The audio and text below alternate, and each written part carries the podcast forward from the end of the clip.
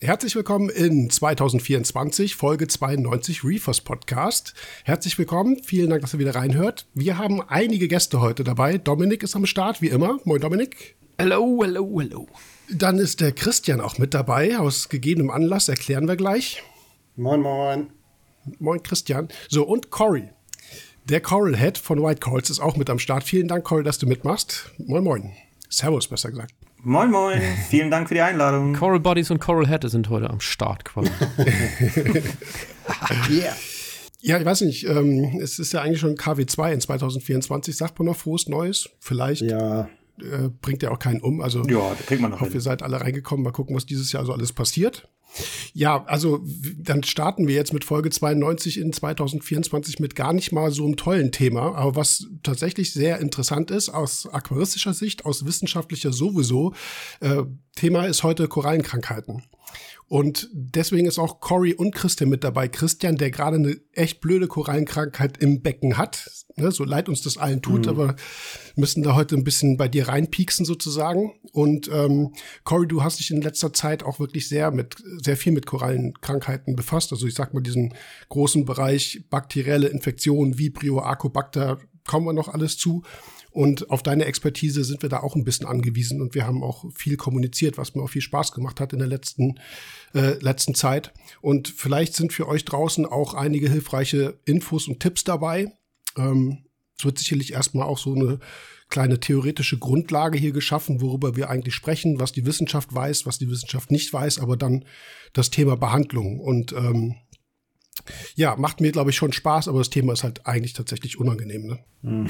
Ja, kein, definitiv kein, kein tolles Thema und auch so richtig äh, ein Happy End gibt es auch noch nicht. ja, dann, dann sind wir mit der, mit der Folge fertig. Vielen Dank fürs Zuhören und bis, okay, bis zum nächsten Mal, wenn wir mehr wissen. Äh, bei Happy End steige ich mal ein. Wir müssen ein kleines Update bringen. Also im letzten Jahr haben wir ja noch kurz davon berichtet, wie es bei mir so aussieht. Und wir haben ja gesagt, wir halten euch ein bisschen auf dem Laufenden. Äh, und vielleicht noch einen ganz kurzen aktuellen Stand. Ich sitze hier gerade in so einem Tagungshotel. Also wenn ich zwischendurch weg bin, dann äh, machen die Jungs hier alleine weiter. Wir sind ja, wir sind ja genug. Also das WLAN bricht hier immer so ein bisschen ab. Ist ein bisschen nervig. Bing, dieser Podcast enthält Werbung. So, das nochmal eben vorweg.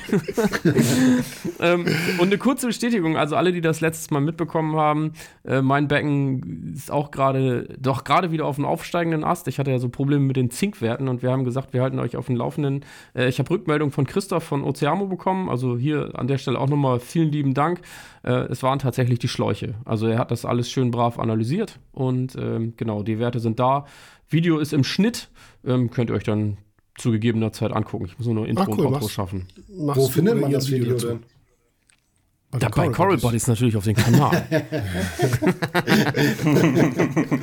bei YouTube. Aber noch eine kurze Zwischenfrage, das war Zinn. Zinn. Sorry, mhm, jetzt habe ich das auch schon durcheinander gekriegt. Beim letzten Mal, Mal ja, ja, ja, ja. Mhm. Zinn, ey, danke. Cory hat auch aufgepasst. Wir wollten nur gucken, ob du auch den Podcast ja. hörst. Ja. Ach so, ja, klar. Das war der Test. Bestanden. Dann können wir weitermachen. Ich hatte gestern oder, oder war es sogar heute früh äh, noch eine E-Mail von einem Kunden bekommen, der äh, sich auch bedankte, dass wir das in dem Thema, ja, dass wir das Thema, them dass wir das Thema thematisiert haben im Podcast, der nämlich auch dasselbe hatte mit den, ja. mit den Schläuchen. Und ja, ähm, damit jetzt äh, ja auch die Auflösung hat, wo es herkommt, weil du suchst dich ja tatsächlich tot und wer kommt schon auf Schläuche. Ne? Und äh, ich glaube, er sagte sogar, er hat ein Becken neu gestartet, hat natürlich dasselbe Problem immer noch gehabt, weil ja. er nie auf die Idee äh, gekommen wäre, diese Schläuche auszutauschen. Also ja, auch, auch Christoph von meiner Seite äh, danke dafür, dass man da jetzt auch ein bisschen, bisschen Klarheit hat. Ja, das ist schon spannend. Ich habe auch ein, zwei Anfragen bekommen. Also, ob es dann wirklich daran gelegen hat und so. Also, es betrifft doch schon den einen oder anderen, je nachdem. Ja, schon ja, ist ja auch todesärgerlich sowas, ne? Ja, das ist, das ist, das ist so. ich habe mir die Schläuche mal angeguckt. Also die haben auch einen ziemlich markanten, ähm, wie kann man das nicht sagen, Latexgeruch. Also das ist echt ja, schon interessant, wenn du da die Christoph Packung auch aufmachst. Sofort, ja. Ja, es ist eine. Organozinnverbindung, also eine Zinnverbindung, die an irgendwas Organisches gekoppelt ist. Und äh, ich weiß, also es gilt ja nicht, ich habe auch farbige Schläuche, in dem Fall von Refactory, bei mir ist halt nichts. Aber äh, meine fluoreszieren auch nicht, wie bei dir, Dominik. Ne? Also ja, genau, so stylisch, ja so die ja dann sind. Ja. Ja, aber ähm, manchmal ist dann coole Optik dann auch nicht so cool. Also, aber anyways. Ja, gut, dass du es nochmal aufgegriffen hast. Ich wollte nämlich auch noch fragen, Dominik. Aber ja, ist dann damit auch abgearbeitet. Aber das haben ja auch nicht alle Schläuche, ne? Also ich habe ja auch Schläuche von DD drin und ich habe ja sogar mit der Dosierpumpe die Schläuche benutzt und weil ich dachte, die sind zu kurz, habe ich mir sogar noch extra Ersatz von DD damals bestellt und ich habe beide in Benutzung, also beide Pakete und ich habe das ja gar mhm, nicht. Keine, Auf, keine Auffälligkeiten. Ne, es sind nur bestimmte Chargen, ne? Mhm. Ja, wahrscheinlich. Kann man, kann man erstmal von ausgehen, aber das ist alles, ja. Ärgerlich. Ja. Da, man will ja auch keinen anschwärzen oder so, ne? Aber man kann halt nur sagen, wenn, wenn man die Pumpen hat, dann sollte man zumindest mal einen Blick drauf haben. So, das ist schon, schon heftig. Mhm. Gut, ich ähm, komme nochmal auf unser heutiges Thema.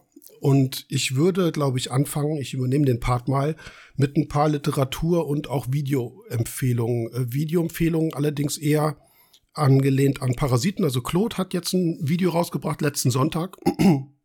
Also gut, wenn ihr den Podcast im Jahr hört. Ähm, das war der, weiß ich nicht, siebte, glaube ich, siebte, erste. Und zwar geht es eigentlich um Parasiten, Parasitenbehandlung in Bezug auch auf die äh, Produkte von Fauna. Aber Claude sagt auch ein paar interessante Dinge zu der Wirkung gerade von der Ätherik, die halt in vielen Produkten zur äh, Parasitenbehandlung drin sind in Bezug auf die Auswirkungen auf das Mikrobiom, also sozusagen auf das, äh, auf die bakterielle Zusammensetzung, zum Beispiel des Korallenschleims und so weiter. Also da könnt ihr mal reinhören. Ist auf jeden Fall ein ganz cooles Video auch geworden. Das zum einen und dann haben wir zwei Literatursachen, die auch wirklich aktuell sind. Korallenriff Magazin Nummer 15, das ist aus jetzigem Stand die vorletzte Ausgabe gewesen. Cory, wie war der Name? Niklas Hufnagel, ne? Das war ja auch ein Kunde mhm. von dir, meine ich, ne? Genau, Niklas genau. Hufnagel, ja. Äh, der hat einen Artikel geschrieben und zwar kranke Korallen behandeln. Ähm, ich sag mal so, also erstmal bedanke ich mich sowieso eigentlich ganz gerne bei Leuten, die heute sich noch hinsetzen, Artikel schreiben, zum Beispiel fürs Korallenriff-Magazin. Das Problem ist nur, ich verkürze die Geschichte mal äh, Einzelbehandlungen haben nicht funktioniert und nachher kippt Niklas alles zusammen und dann geht's irgendwie. Ne? Aber mhm. sind halt auch, auch viele Dinge, die halt auch für ihn nicht geklärt sind, warum was funktioniert und manche ähm, Dosierungen oder auch Zusammensetzungen, gerade jetzt von der Antibiotika-Rezeptur, die er von der Tierärztin bekommen hat, sind nicht genau dargestellt. Also der Artikel ist natürlich insofern hilfreich, als dass man mitgeteilt bekommt, da ist was im Umlauf gerade und da passiert was und da müsst ihr aufpassen. Aber ich glaube, ähm, ich meine das auch nicht böse, Niklas, wenn du das hörst. Die Info, wie es nachher konkret in der Behandlung wirklich äh, faktisch und im Idealfall für jeden funktioniert, kommt halt einfach nicht raus. Ne, Cory, also du ja. hast den Artikel ja, glaube ich, auch gelesen.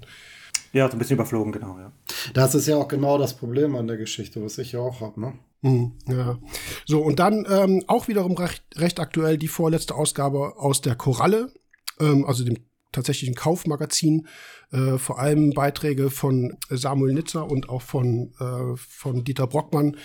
Gibt ein ganz, also Thema heißt Korallenkrankheiten, über mehrere Artikel gestretched sozusagen, gibt einen ganz guten Überblick über, also auf einer sehr oberflächlichen Art und Weise, das soll jetzt auch nicht negativ klingen, ähm, was die Wissenschaft kennt. Da ist auch ein Artikel ein bisschen, oder sind Korallenkrankheiten beschrieben, anlehnt an äh, eine Publikation von Moret aus 2022 und Kollegen mehr oder weniger so adaptiert. Also hilft auch wenig in Bezug auf Behandlung, aber gibt euch einen ganz guten Überblick, was es so in der Natur alles gibt, was da so rumkeucht und fleucht. Und äh, ja, da sprechen wir gleich auch nochmal drüber, was das eigentlich mit dem zu tun hat, was wir in dem Becken haben. Nämlich, das nehme ich mal vorweg, gar nicht so viel, ne, Cory? Nee, scheinbar gar nichts. ja, ich, also ich höre bei Dominik, ähm, ich, ich schneide das nachher auch nicht raus, also hier piept's und tut's äh, in unserem WhatsApp-Call. Ja, also ich glaube, ja. kann sein, wenn Dominik tatsächlich nicht wiederkommt, was äh, mir leid täte, dann. Er ist immer mal wieder kurz da und dann ist er wieder weg. Ah, da ist er. Da ist er wieder. Hallo Dominik. ja, ich habe das Handy woanders hingelegt. Ich war jetzt gerade hier in diesem Großraumzimmer woanders. Ich versuche das, also, aber ihr kriegt es mit und sonst bin ich einfach weg. Ja. Cory, wollen wir mit dir anfangen? Du könntest mal vielleicht auch so ein bisschen beschreiben, wie du auf das Thema Korallenkrankheiten in letzter Zeit konkreter sozusagen mit der Nase drauf gestoßen wurdest, wie du dich so informiert hast, wie dein Wissensstand jetzt ist. Und äh, das wäre, glaube ich, ein ganz cooler Einstieg für uns alle.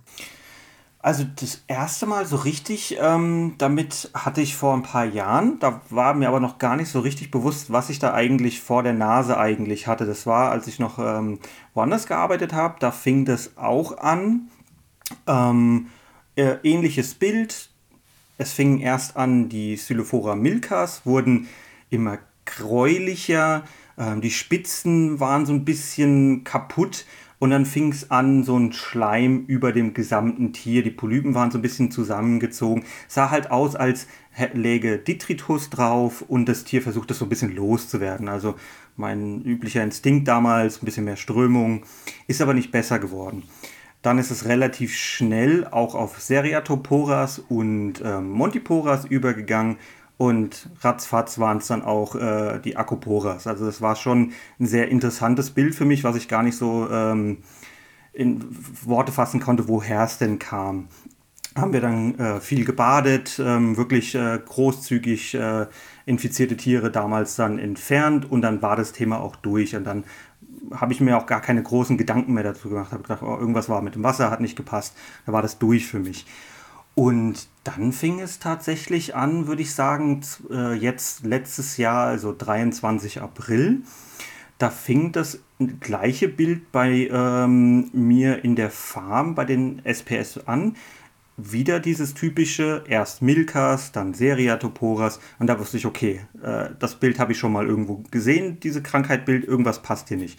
Und dann äh, bin ich losgestöbert und habe das Internet abgesucht und da war es aber auch ein bisschen spärlich. Dann habe ich angefangen, so ein bisschen in, in Foren zu posten, hey, ich habe das und das Problem, was kann es denn sein? Und dann habe ich immer mehr Antworten von Leuten bekommen, die ein ähnliches Symptom haben. Und äh, ja, dann kam eins zum anderen und irgendwer, ich kann beim besten Willen nicht mehr zusammenschließen, wer mir das gesagt hat, hat gesagt, hey, ähm, man hört relativ viel von Vibrio-Infektionen. Ich glaube, es war sogar bei Weave Builders oder so, habe ich das mhm. gelesen mhm. gehabt. Ähm, und äh, damals wusste ich mir da nicht besser zu helfen und habe dann äh, mit einem Tierarzt gesprochen, habe gesagt, hey, das ist die Symptomatik bei uns, ich kann hier reihenweise Tiere gerade ähm, entsorgen und ich weiß nicht mehr weiter. Und dann haben sie damals, ähm, haben wir dann äh, einen Behandlungsplan ausgemacht, leider Tierärzte in Deutschland, vielleicht kommen wir da später auch da, noch darauf zu sprechen, haben da jetzt auch nicht so die mega die Erfahrung und ähm, wurde dann antibiotisch behandelt. Ähm, ist, ich würde sagen, bedingt besser geworden, hat sich dann immer so, so durchgeschlichen. Es ging dann monatelang so, ist mal besser, mal schlechter. Und tatsächlich war dann interessanterweise ein Durchbruch, ähm, als ich dann mit meinem Chef mich nochmal zusammengesetzt habe und wir dann uns Gedanken darüber gemacht haben, was könnte man denn in Richtung probiotische Bakterien machen. Haben wir ein bisschen rumgesucht ähm, und haben dann eine Lösung für uns gefunden aus, dem, ähm, aus der Aquakultur. Das kommen wir bestimmt auch noch später ein bisschen mehr drauf zu sprechen und habe das dann behandelt, äh, damit behandelt und siehe da, ab dem Zeitpunkt war bei den SPS dann Ruhe. Mhm. Also so im Großen und Ganzen fing es dann an. Und seitdem berate ich halt relativ viele Leute online und ähm, ich muss sagen, es wird tatsächlich Tag zu Tag immer mehr Leute, die dieses Krankheitsbild mhm. haben. Und Christian, dein Krankheitsbild ist, klingt ziemlich vergleichbar, ne? Äh, also fast eins zu eins gleich. Also ich vermute, ich habe das schon wesentlich länger ja das Problem. Also ich bin ja damals von dem 120er auf 240er gewechselt, so Pi mal Daumen vor zwei Jahren müsste das ungefähr sein. Und in dem 100er, da das lief einfach. Also da ist eigentlich alles gewachsen. Mal stand eine Koralle schlecht wegen Strömung oder Licht oder so, aber so im Großen und Ganzen keine Probleme. Und dann bin ich auf das 240er Becken und dann hatte ich das ja immer wieder, dass mal so eine Koralle irgendwie, also äh, gestorben ist so aber aus dem Nichts raus, also wirklich bei vollem Polypenbild, auch nicht so, dass man sagen kann, jetzt von unten oder von der Spitze, sondern einfach teilweise mittendrin und sonst. Das hatte ich immer wieder, dass Korallen gestorben sind. Außer so Gonius, die äh, komischerweise zwei Wochen lang voll Polypen hatten und dann kaputt gegangen sind. Oder Scheibenanemone finde ich ist auch ein richtig gutes Beispiel. Die ist bei mir im 100er gewachsen wie blöd. Immer mehr Polypen und im 240er nach und nach ähm, kaputt gegangen. So, aber ich habe mir immer nichts bei gedacht, auch mit Dominik drüber gesprochen und er meinte, ja, das kannst mal haben, das eine irgendwoher irgendwas hart, vielleicht eine Strömung, vielleicht ein Fisch rangegangen oder sonst was, weiß man immer nicht. So, und jetzt zuletzt war das halt so, dass mir das irgendwann so aufgefallen ist. Bei mir war es tatsächlich die Arcanastrea, wo, ich, wo das richtig krass war, weil das ist eine, die, die ist aus einem Polypen, habe ich die damals gekriegt und die hatte jetzt so, keine Ahnung, die war so Tischtennisball groß oder so, wenn die eingefahren war und dann expandiert so Tennisballgröße oder so. Und die hatte so richtig wie ja, wie Cory das schon sagt, so als man denkt im ersten Moment, das ist irgendwie Mulm und man pustet das weg, aber das war so richtig so ein Netz drüber. Also so richtig mhm. so ein Schleimartig, aber so, so richtig völlig eingesponnen, als wenn da, keine Ahnung, eine Spinne da irgendwas drüber. Und ich, ich habe gedacht, was das denn? So, hat die jetzt irgendwie da so Mulm, steht die irgendwie so doof in der Strömung? Und dann habe ich die abgepustet. Und dann habe ich mal ins Becken geguckt und dann habe ich gedacht, das kann echt nicht angehen. Milka, die mitten im Stock und die Milka habe ich aus zwei, zwei Spitzen hochgezogen, die waren jetzt zum Schluss so 30, 35 Zentimeter Durchmesser, schätze ich mal. Da sind einfach Spitzen mittendrin gestorben. Auch so, die sind erst oben an der Spitze braun geworden und ist der ganze Ast, also die ganze Spitze weggegangen oder das ganze Stück. Ja, und jetzt muss ich leider sagen, mittlerweile ist fast mein kompletter SPS-Bestand äh, flirten gegangen. Die Gonios sind alle eingezogen, haben alle diesen Schleim drauf. Und äh, ähm, dieser Schleim führt halt auch so zum Beispiel bei den Gonios dazu, dass sie teilweise anfangen zu veralgen. Also weil die diese Polypen nicht mehr ausfallen, irgendwie nicht mehr gesund sind, werden die dann braun an einigen Stellen, an einigen kriegen die Algen und so zieht sich das irgendwann durch mein ganzes Becken durch. Hab schon die großen Stöcke wie Milka und so komplett rausgeschmissen. Hatte gehofft, dass das damit jetzt weniger wird, aber nee, im Moment leider nicht. Und Montys halt auch alle voll. Mhm. Ja, so ist das, also das aktuelle Krankheitsbild, ne? Bis auf bei dir die Euphyllias, ne? Und das ja, ist auch was, was ich so aus meiner Beobachtung kenne, dass die besser da als sonst. Alveo auch gar nicht das Problem. Gonio, zum Beispiel Alveos haben überhaupt nichts. Also die stehen eigentlich gut da. Und ich habe da wirklich Riesentiere drin, die ja auch teilweise, ich habe, also um die Tiere so ein bisschen zu entlasten, puste ich das halt auch teilweise ab. Und das fängt ja auch so eine große Alveopore ein, den Schleim. Aber trotz, die hat gar nichts. Die ist immer offen, kein Problem. Und die Euphis auch gar nicht aber alle anderen sind voll, ne? Mit den Gonius, das kann ich auch absolut bestätigen. Das ist auch so ein ganz typischer ähm, Tier dafür. Alveus, wie du auch gesagt hast, überhaupt nicht. Ja. Dominik, hattest du in, ähm, in, in, in, deiner praktischen, aus, aus deiner praktischen Erfahrung aus schon mal Korallenerkrankungsprobleme? Meinst du jetzt genau, also bleiben wir jetzt bei den Vibrionen oder bei dem, nee, bei dem nee, generell. Ich würde nämlich auch ähm, tatsächlich auch noch mal so ein bisschen allgemeiner drauf eingehen wollen, was es so alles gibt. Also irgendwas überhaupt in die Richtung.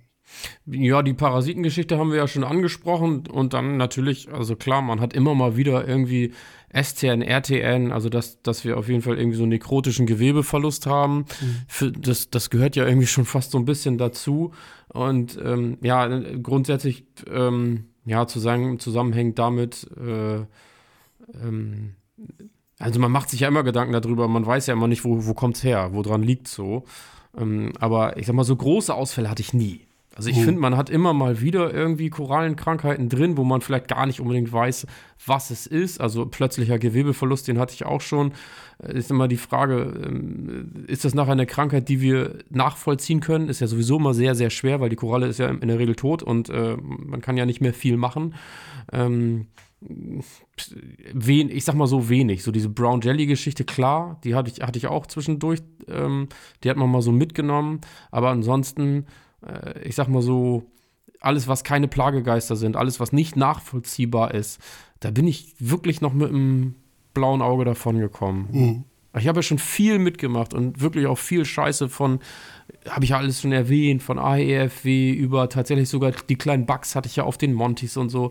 Irgendwann gehst du dazu über und wirst halt ein bisschen radikal und ich, ich hoffe mir einfach, dass das immer noch so der allerbeste Ansatz ist, dass wenn man wirklich sagt, ähm, ich habe ja lange, lange äh, an Korallen festgehalten. Also mhm. viele, die mich kennen, wissen auch, ich habe vor, keine Ahnung, vor sechs, sieben Jahren wäre ich nicht auf die Idee gekommen, eine Monty oder eine Akro wegzuschmeißen, nur weil da ein bisschen Gewebeverlust ist. Irgendwann hatte ich aber so diese Einstellung, dass ich gesagt habe, ich habe keinen Bock mehr dabei zuzugucken, wie mir die Korallen wegsterben. Weil jeden Tag, also, ne, ich sag mal, keine Ahnung, das alte Becken, da hatte ich was, was hatte ich da drin? 70, 80 Akroarten. So, das Becken steht Bombe, eine stirbt du hast scheiß Laune. Du gehst am Becken vorbei und hast wegen dieser einen Koralle schlechte Laune. Und dann bin ich irgendwann dazu übergegangen, zu sagen, so, wenn da jetzt irgendwas ist, was nach zwei Tagen nicht stagniert oder irgendwie besser wird, dann breche ich das Tier raus und entsorge das. So, eben auch mhm. aus der Angst heraus, ähm, Akros, also akrofressende Würmer zu haben, weil ich halt immer Angst hatte, das vermehrt sich dann halt wieder. Ähm, ich, ja, mittlerweile festigt sich meine Meinung dazu, dass ich sagen würde, das ist gar nicht der allerschlechteste Ansatz. Das tut weh, das ist scheiße, aber vielleicht hat mich das auch vor dem einen oder anderen bewahrt.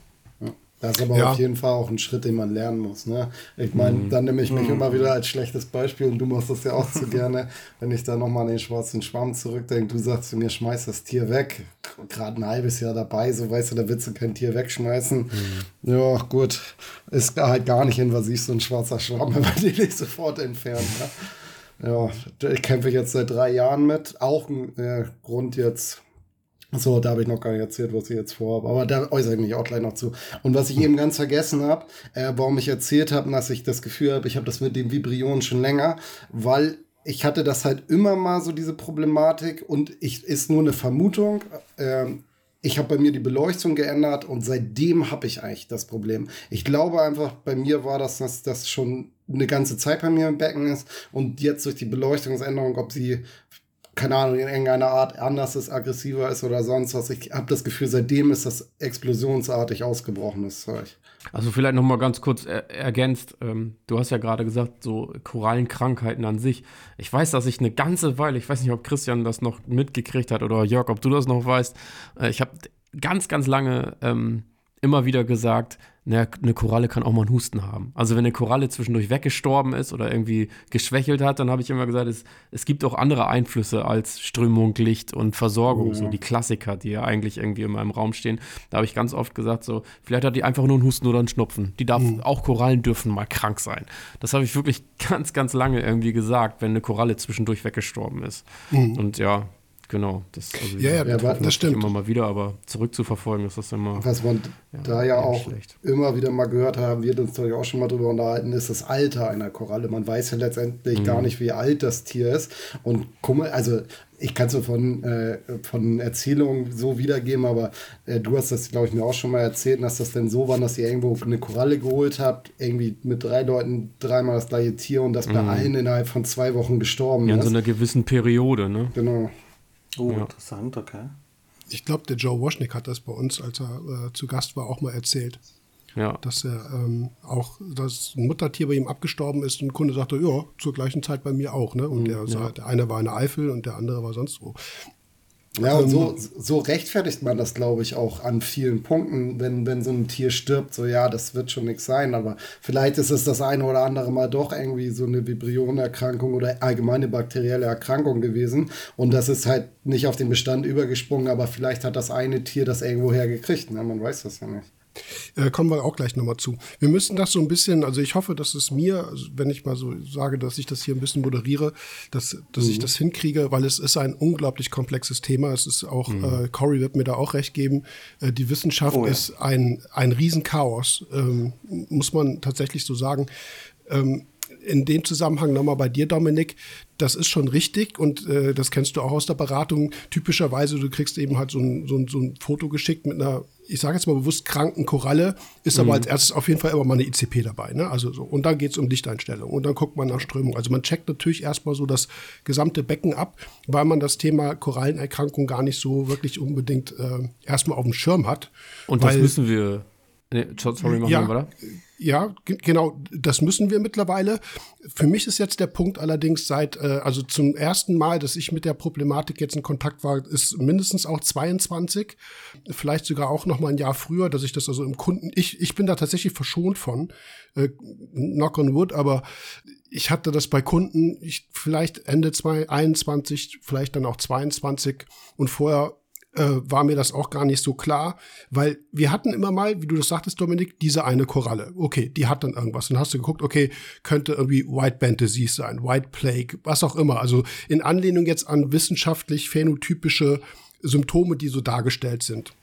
Ähm, dann haben wir relativ kleine Korallen in der Natur. Wenn du dann auch Fotos siehst, hast du so eine zwei Meter ähm, Montastrea in der Karibik stehen und die kriegt Black Band Disease und dann hast du das, dann zieht sich das über Wochen, Monate hin. Aber bei uns so eine faustgroße Koralle, die ist halt in fünf Tagen weg. Okay, aber damit konnte mhm. man leben, hat, war super ärgerlich, aber ist halt eine Koralle gestorben. Was wir nämlich jetzt haben, ich weiß nicht, ob es mit Corona zu tun hat, also ist vielleicht ein bisschen verrückt, aber ähm, ich würde jetzt diesen Begriff Pandemie mal mit aufnehmen, weil es das ganze Becken und damit sozusagen global das ganze Becken betrifft.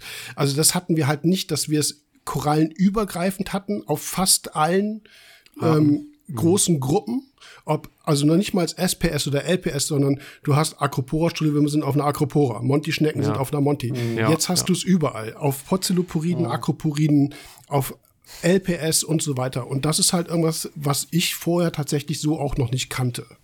Äh, früher ist einmal das ganze Becken abgerauscht, aber das war meistens irgendwie erklärbar. Ne? So, dann, ja, dann war die Salinität mhm. über Wochen bei 28, weil das Refraktometer nicht kalibriert war.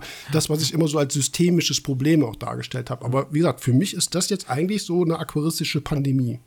Und, und das wollte ich noch gerade ergänzen. Also genau das sind wir bei Christian ja durchgegangen. Und äh, Christian hochgelobt ist einfach ein Pingelpott. Also ja. so, so wie er hier gerade bei uns sitzt. Also wenn man da vorbeifährt und sagt so, ey, ähm, kann ich mal eben kurz in den Unterschrank gucken, dann ist das Picobello da drin. Schon eher zu sauber. Äh, wenn da eine ICP kommt, wo in der Salinität 34,8 steht, dann kriegt der junge Mann hier Pickel. Also, der hat wirklich ICPs, die der rausschiebt, wo du sagst, Alter, da ist nix. Also, ne, wir reden immer davon oder in der Beratung, ja, kann ich da nee, meine Wasserwerte sind alle toll. Das wiederholt sich hier. Aber wenn Christian wirklich sagt, ey, Alter, also A, gibt es das nicht? Es gibt keine perfekte ICP bei Christian Peters, glaube ich. Ähm, und B ist es wirklich so, man guckt sich die an und sagt, ey, die, die, ist, die ist schon vorbildlich. Das, so wünscht man sich eigentlich eine ICP. Da sind so ein paar Sachen, wo man sagt, oh, nur zwei Mikrogramm, äh, keine Ahnung was. Äh, aber das sind so Feinheiten, da war wirklich nichts. Und auch bei den Lichteinstellungen bist du ja ähm, sensibel, vorsichtig. Also du etablierst ja sogar Licht. Also da ist, in diesem Becken ist eigentlich kaum was, wo man sagen könnte, darauf ist das zurückzuverfolgen oder wir haben hier irgendwie einen Wert, der wegrauscht, sondern das war, ja, ja ne, also ich sag mal, der Grundstein, alle Parameter, die wir auch in den, in den Sangokai at Home Videos durchgehen, die sind bei dir gegeben. So, Wasserwerte ja. sind super, ähm, Strömung, da, da bist du, was den Pflegeaufwand betrifft, du änderst das, du optimierst das, du nimmst Strömung dazu, nimmst Strömung weg.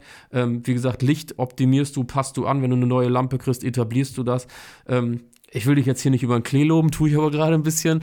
Äh, aber das ist ja, das sind die Grundvoraussetzungen, die du ja brauchst, um zu analysieren. Und da war nichts. Mhm. Ne? Genau. Also, und das mhm. ist das Schwierige daran, wo wir auch beide in der Firma gesessen haben, also Jörg und ich, und gesagt haben: so, ey, was, also ja, ja. An, an, den Wasserwerten liegt es nicht. Ja, ja, an den Wasserwerten liegt es definitiv nicht. Darum, wunder, da, darum wundert mich das auch, dass das jetzt auf einmal so schlagartig kommt. Und ich vermute, dass das von der Hybrid auf die LED äh, irgendwas zu tun hat. Mhm. Also ich will jetzt nicht sagen, dass das schlechtes Licht ist oder aggressiv ist, aber irgendwas hat sich da anscheinend geändert, was die Korallen vielleicht irgendwie anders aufnehmen und das vielleicht dazu geführt hat, dass die Vibrierung jetzt so äh, explosionsartig und man muss wirklich sagen, explosionsartig ähm, da durchs Becken gezogen sind. Und was halt auch krass ist, äh, wie der Verbrauch äh, weg. Also der bricht einfach komplett okay. weg.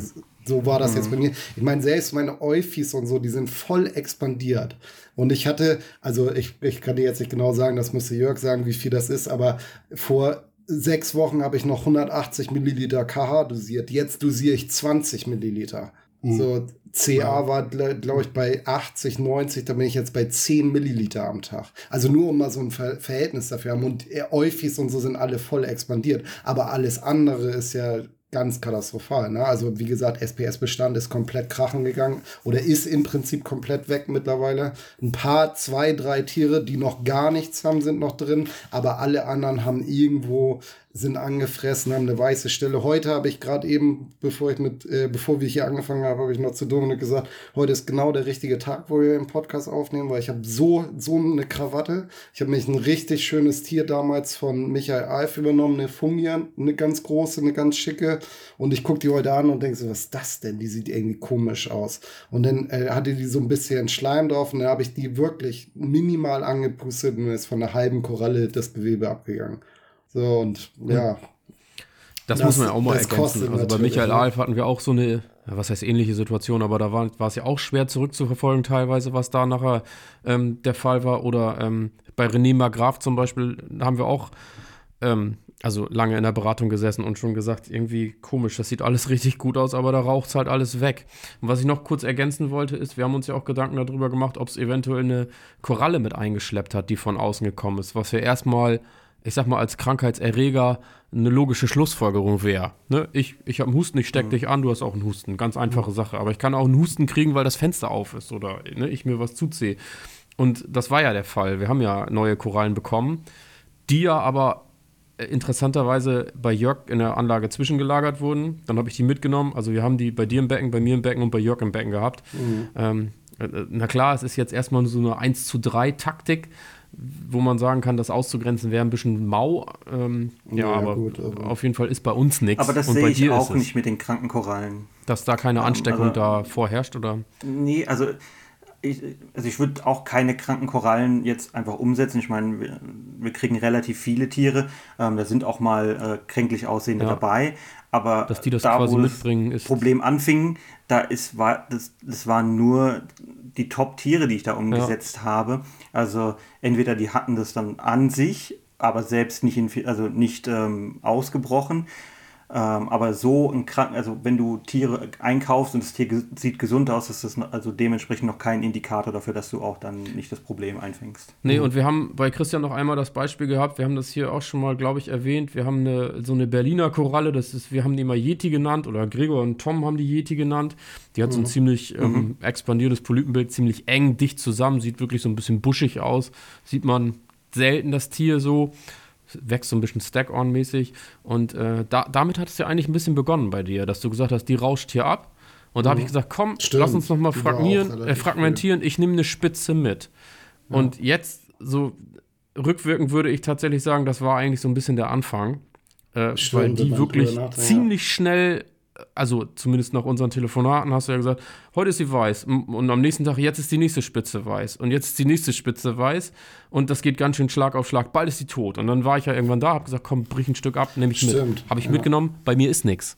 Und bei Aber mir, die, hatte, ähm, die hatte nicht dieses Schleimding, die hatte halt dieses Gewebeverlust, stimmt. weil wir nicht gerade darüber ja. nachdenken. Also wie gesagt, die Acanastrea ist die erste, wo ich das richtig gesehen habe, dass da so ein Film drauf war. Aber weißt du, welche noch abgekackt ist? Die Lucani, die große, dieses faustgroße die Tier. Ja. Die ist die innerhalb ist von, ein, von einem Tag auf den ja. anderen war die weg. Also wirklich, die, ich habe die abends angeguckt, sah gut aus, alles entspannt, gut Polypen hat die nicht viele. Weg, ne? Und nächsten Tag war die weiß. Also da, ich habe ins Becken geguckt, ich habe das so im Augenwinkel gesehen und dachte so, hä, was ist das denn? Und dann gehe ich ja, hin das war so der Startschuss, das war so ungefähr Stimmt, die gleiche Zeit. Ja. Und dann ging das ratzfatz. Ja, du hast recht, ja. Ähm, Cory, wir müssten vielleicht doch auf jeden Fall nochmal auf den, so ein bisschen in die Wissenschaft reingehen, weil das auch viele Dinge vielleicht erklärt oder ähm, mhm. vielleicht auch, na, was heißt erklärt, aber wir müssen so, ich sag mal, so einen gewissen Status quo mal vielleicht doch noch äh, jetzt schnell irgendwie dazwischen schieben und herstellen.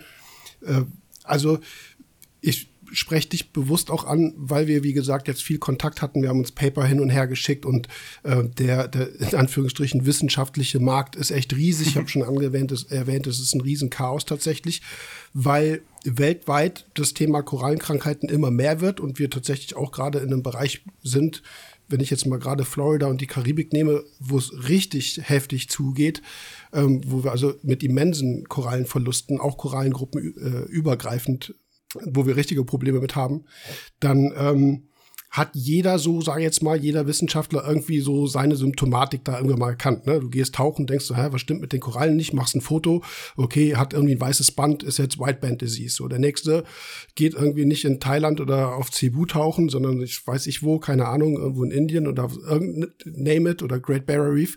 Äh, mhm. Dann hat das keinen weißen Strich, sondern vielleicht einen weißen Punkt, dann ist das jetzt White Plague oder äh, White Spot Disease oder wie auch immer. Und irgendwann hat sich, jetzt nehmen wir nochmal Black Band Disease mit dazu, das war, glaube ich, sogar mit die allererste, die in den Ende 70er, 80er Jahren des vergangenen Jahrhunderts ähm, beschrieben wurde, auch in der Karibik gestartet. Jeder hat so seinen Namen gegeben, ne? Wie gesagt, White Band, White Pox, White äh, oder Black Band, Black Spot und so weiter. Und irgendwann ist immer ein Wissenschaftler hingegangen und hat äh, Anfang der 2000er gesagt, okay, wir müssen aber ein bisschen Ordnung reinbringen. Und dann gibt es mittlerweile für alle, die wissenschaftlich vielleicht interessiert sind, ausgebildet sind, sehr, sehr viele Review-Artikel, die sich in den letzten Jahren auch damit beschäftigt haben, so das zusammenzubringen, was man tatsächlich weiß. Und dann hat glücklicherweise dann auch die Forschung methodisch so große Fortschritte gemacht, dass wir im Moment auf einem Stand sind, dass wir extrem viele Mikroben, äh, Bakterien, Viren nachweisen können und auch benennen können, weil es fette große Datenbanken mittlerweile gibt, wo man die, ab, die Werte sozusagen mit abgleichen kann. Und wenn wir, da haben wir kurz drüber gesprochen, ich glaube im Vorgespräch, wenn wir unsere Problematik jetzt angucken, dann hat das überhaupt nichts mit dem zu tun, was so die Wissenschaft irgendwann mal beschrieben äh, hat. Ne? Also ich sehe da jetzt zwischen aquaristischer, dieser aquaristischen Korallenkrankheit und dem, was die Wissenschaft hervorgebracht hat, nicht wirklich irgendeinen phänotypischen Zusammenhang, dass man sieht, ah, so sieht das aus, das ist das jetzt, oder? Genau, nee, ähm, wir haben ja, wie du schon sagst, relativ viel gesprochen und relativ viel Paper auch zusammen uns angeguckt gehabt und nirgendwo findest du diese spezielle Symptomatik, die wir jetzt aktuell haben. Also man liest überhaupt nichts. Egal welche äh, Krankheit man aktuell irgendwo sieht, in, ähm, beschrieben, hat nichts mit dem zu tun, was wir hier haben. Mhm. Und dann müssen wir auch festhalten, das ist auch mal so ein ähm, ganz wichtiger Punkt, es gibt zu keiner wissenschaftlich beschriebenen Korallenkrankheit einen ganz konkreten Erreger. Also mit vielleicht wenigen Ausnahmen, Black Band Disease zum Beispiel ist ziemlich abgesichert, dass es ein Cyanobakterium ist in Kombination mit einem Bakterium, das nennt sich, oder die, die Gruppe, das ist die Sulfovibrio. Das sage ich jetzt mal, ist so ein schon relativ gut eingeschränktes Pathogenbild. Aber die meisten, ob das jetzt White Plague oder White Band Disease ist oder andere Sachen, sind Erreger nachgewiesen worden, aber nicht einer, sondern drei, vier, fünf. Und da müssen wir über dieses Mikrobiom ein bisschen sprechen.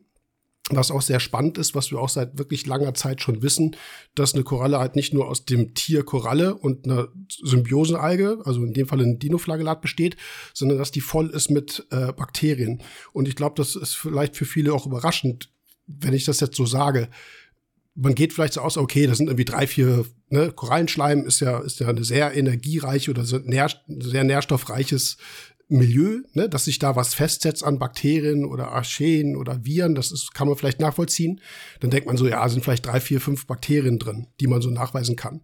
Und das Heftige ist, wir können zum Beispiel innerhalb von so einem Korallenschleim von der Porzellopora, das wurde auch wirklich alles an verschiedenen Korallen, hauptsächlich Porites, aber auch Porzelloporide Korallen gemacht. Man kann 16 bis 20 Familien an Bakterien nachweisen. Das heißt, darunter kommen nochmal die jeweiligen Gattungen. Das heißt, wir können innerhalb von einer Korallenkolonie 100 bis 200 verschiedene Bakterienarten nachweisen. Das ist das, was man so als Mikrobiom bezeichnet, aber da sieht man halt, wie heftig komplex das ist. Und da hast du halt auch ganz viel mitgelesen und ich glaube, das ist für dich genauso überraschend, wie tatsächlich dann auch für mich, dass man eigentlich sagt, okay, das ist ein komplettes Ökosystem, so eine Koralle. Das ist eigentlich. Genau, da ne? war der Ausdruck Holobit, glaube ich. Holo, das, genau, man würde das als Holobionten nennen, sozusagen ein Sammelsurium an, an Organismen, die mittlerweile zusammenleben, also auf einem Tier. Aber der ist halt, diese, dieser Holobiont ist halt immens groß. Ne? Und gerade was diese Bakterienvielfalt angeht. Und es endet ja auch nicht auf der Koralle, da habe ich auch ein tolles Paper gelesen, dass es selbst im Wasserkreislauf direkt um die Koralle andere Bakterienstämme sind als im Wasserkreislauf insgesamt. Also das ist ja auch nochmal super spannend. Also es gibt wirklich super spannende ähm, Ergebnisse in der Wissenschaft dazu. Das eine ist erstmal, ich sag mal, dieses, dass man feststellt, es ist ein unglaublich großes Sammelsurium an Bakterien, zum Beispiel im Schleim. Damit hört es aber nicht auf. Das heißt, du kannst die ganze Koralle kompartimentieren. Das heißt, du kannst sagen, okay, wir haben jetzt erstmal das, was man sozusagen, wenn man drauf guckt, außen hat, hat man den Korallenschleim. Da ist immens viel drin. So, dann hat man das Gewebe, Ne? Da sind Bakterien drin. Dann hat man das Skelett, also in dem Falle bei Steinkorallen, da sind auch Bakterien drin. Oder, oder Viren oder, äh, oder Fungeide, also, also, also irgendwelche Pilze zum Beispiel. Also das gesamte Tier mit allem, was es hat, ist im Prinzip mit Bakterien. Bohralgen gehören da auch zu. Also wir sind ja auch ganz oft davon ausgegangen, eine Koralle stirbt grünes Gewebe oder grünes Skelett. Oh, mhm. ne, die, die Goldalgen haben die umgebracht. Goldalgen spielen tatsächlich auch physiologisch eine ganz wichtige Rolle innerhalb von Korallen. Das heißt, wenn es ist auch nachgewiesen worden während vieler Bleaching-Events, wenn die Zooxanthellen kaputt sind und ausgestoßen werden, also expelled werden und die Koralle weiß ist, dann können Bohralgen im Skelett, weil ne, dann tritt das Licht ja bis ins Skelett durch das transparente Gewebe durch, können die teilweise Photosynthese betreiben und sozusagen die Funktion der Zooxanthellen übernehmen. Also wir sind oft davon in der Aquaristik ausgegangen, Bohralgen sind schlecht. Bohralgen sind eigentlich, wenn du die wissenschaftliche Literatur anschaust, gut. Die gehören dazu. Wenn es zu viel wird, dann kann es ein Problem werden. Da geht es auch Richtung Übersäuerung, Kalkauflösung, das ist also Biodegradation, das ist tatsächlich ein Problem. Also ich sag mal zweischneidiges Schwert, aber das gehört alles eigentlich zu einer gesunden Koralle dazu. Und jetzt nimm noch Vibrio, wo wir sagen so, boah, krass Krankheit. Es gibt unglaublich viele Gattungen oder Arten an oder Strains, ich nenne sie jetzt einfach mal auch Stämme an Vibrio, die für die Koralle gut sind. Die mit ihr auch zusammenleben.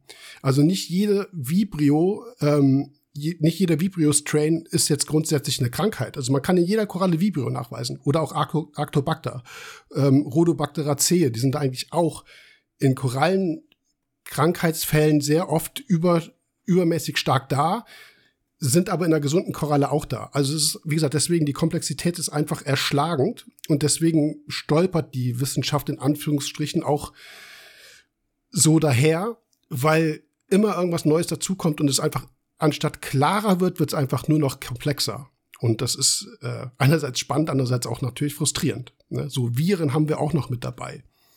Und ich halte ein bisschen Monolog, was auch zum Beispiel spannend ist, dass du nicht unbedingt nur die Koralle im Fokus hast und die Koralle von irgendwas befallen wird, sondern in den meisten Fällen werden die Zuxantellen befallen. Das heißt, du hast Bakterien, die die Zuxantellen kaputt machen. Und darunter leidet die Koralle oder es kann dann im zweiten Schritt über, äh, sozusagen auf die Koralle übertreten und die dann komplett platt, platt machen. Aber der primäre, das primäre Ziel der Bakterien wären tatsächlich die Zuxantellen.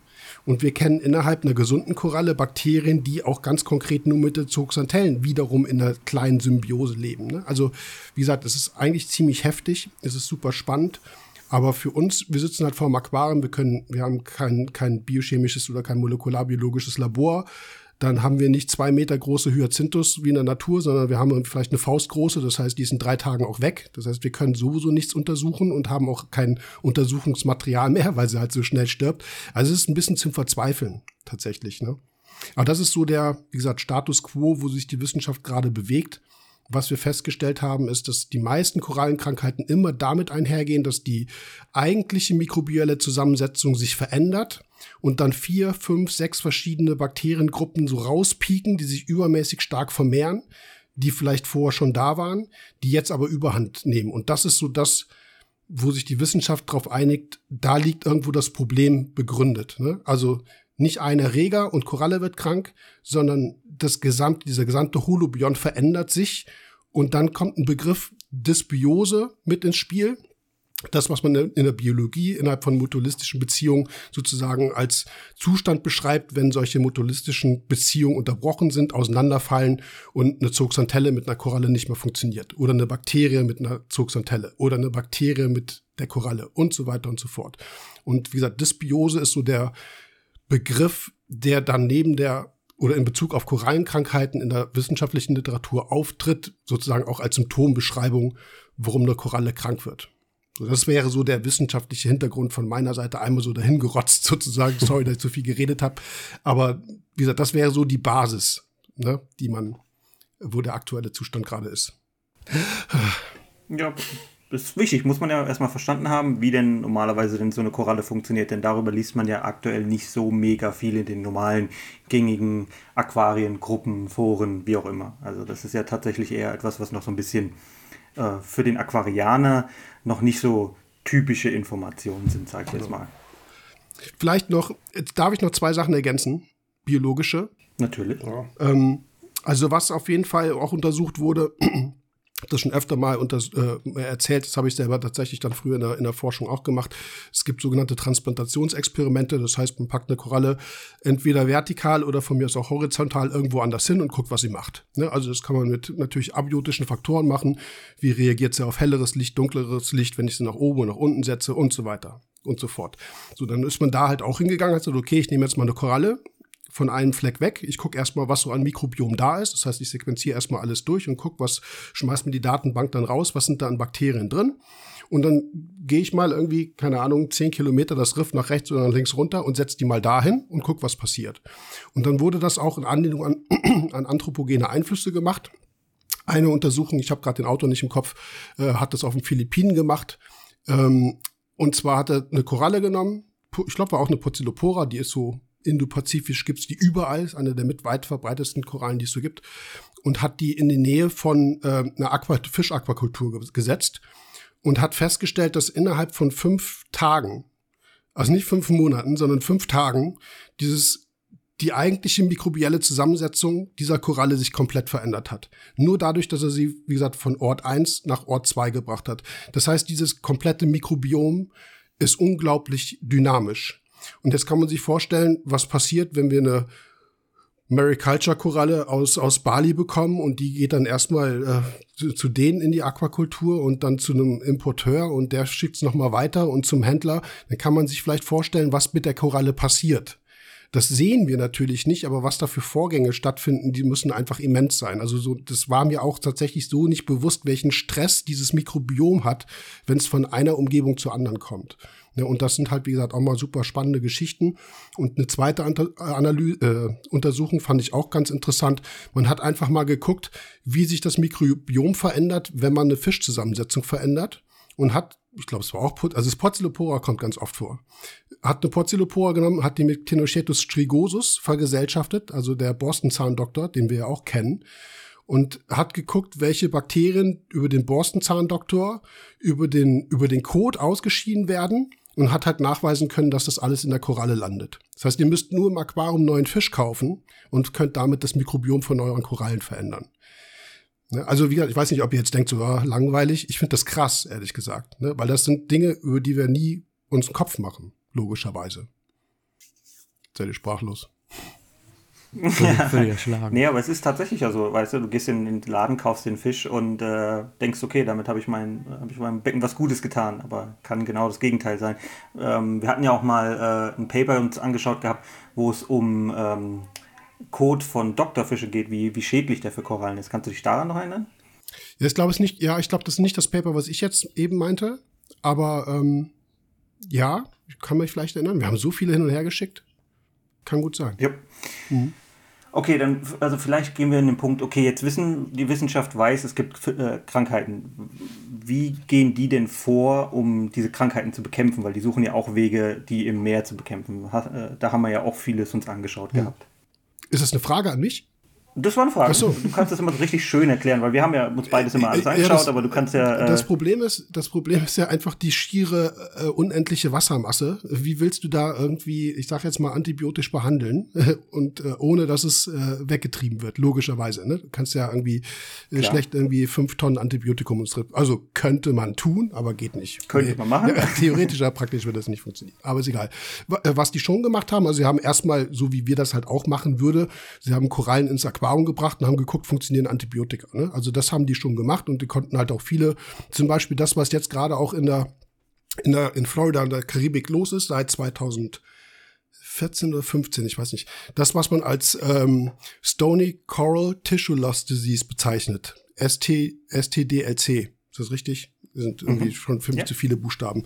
So in der genau. Richtung, ja, aber ja. Das ist mhm. sozusagen ein Krankheitsbild, was jetzt seit 2014 oder 15 in der Karibik massiv aufgetreten ist wirklich auch frustrierend. Also ich, ich verfolge, das ist nur so ein kleiner Sidekick, äh, einige, ähm, zum Beispiel auf Belize oder einige ähm, NGOs oder überhaupt Leute, die sich mit Wiederaufforstung be beschäftigen, die haben so gute Erfolge gehabt. Die haben, die haben Acropora palmata, Cervicornis, also die beiden einzigen Acroporen, die es in der Karibik gibt, die auch tatsächlich auf der Fett auf der roten Liste stehen, die so wirklich jetzt wieder vom Aussterben bedroht sind, super gut renaturieren können und die sind jetzt wieder alle platt. Ne? Also Wirklich sehr mhm. frustrierend. Und daran wurde, wie gesagt, viel gearbeitet. Die äh, sind dann in der Natur hingegangen und haben Pasten entwickelt, womit sie im Prinzip dann auch Korallen äh, so, also ganz individuelle Stöcke behandeln können, ohne dass es halt irgendwie gleich weggetrieben wird, aber das ist halt mühselig. Es ist einfach so gut wie nicht möglich in der Natur Korallen zu behandeln, also zu medikamentieren. Das geht einfach nicht. Mhm. So und äh, das einzige, was die versuchen, ist vor allem die Ausbreitung in den Griff zu bekommen. Ich hatte das, glaube ich, auch, weiß ich nicht, in welcher Folge, ist schon länger her mal erwähnt, dass die ihr komplettes Diving Gear ähm, desinfizieren müssen, wenn sie von einem Tauchspot ins andere gehen. Einfach um mögliche mhm. Übertragung über den Menschen, also nur über Taucher wirklich zu verhindern. Also das ist halt, also Monitoring ist ein Riesenaspekt. Wirklich, Leute springen da jeden Tag ins Wasser, kartieren, gucken, dokumentieren und wie gesagt, äh, versuchen das Ganze möglichst nicht weiter auszutreiben. Aber ansonsten guckt jetzt gerade jeder dabei zu, wie die, wie die Karibik stirbt. Es ist schlimm. Ich hatte mir ein bisschen was angeschaut, ähm, in die gleiche Richtung wir ja auch gehen wollen. Die bauen eine Art ähm, Netz auf aus Plastik, also so mehr wie so ein Dome, und geben probiotische Bakterien über die Korallenstämme, mhm, ja. die so extrem befallen sind. Ähm, und in die gleiche Richtung sind, gehen wir ja aktuell in der ähm, Aquaristik ja auch. Da haben wir ja auch uns mhm. viel äh, gegenseitig immer hin und her geschickt. Denn was wir ja eigentlich machen wollen, ist im Prinzip aktuell ähm, Biome Engineering, kann man im Prinzip ja schon sagen. Also wir wollen das Biom ja schon etwas verändern, so dass wir die Korallen stärker machen können. Das können wir ja gezielt machen über verschiedene Bakterienstämme.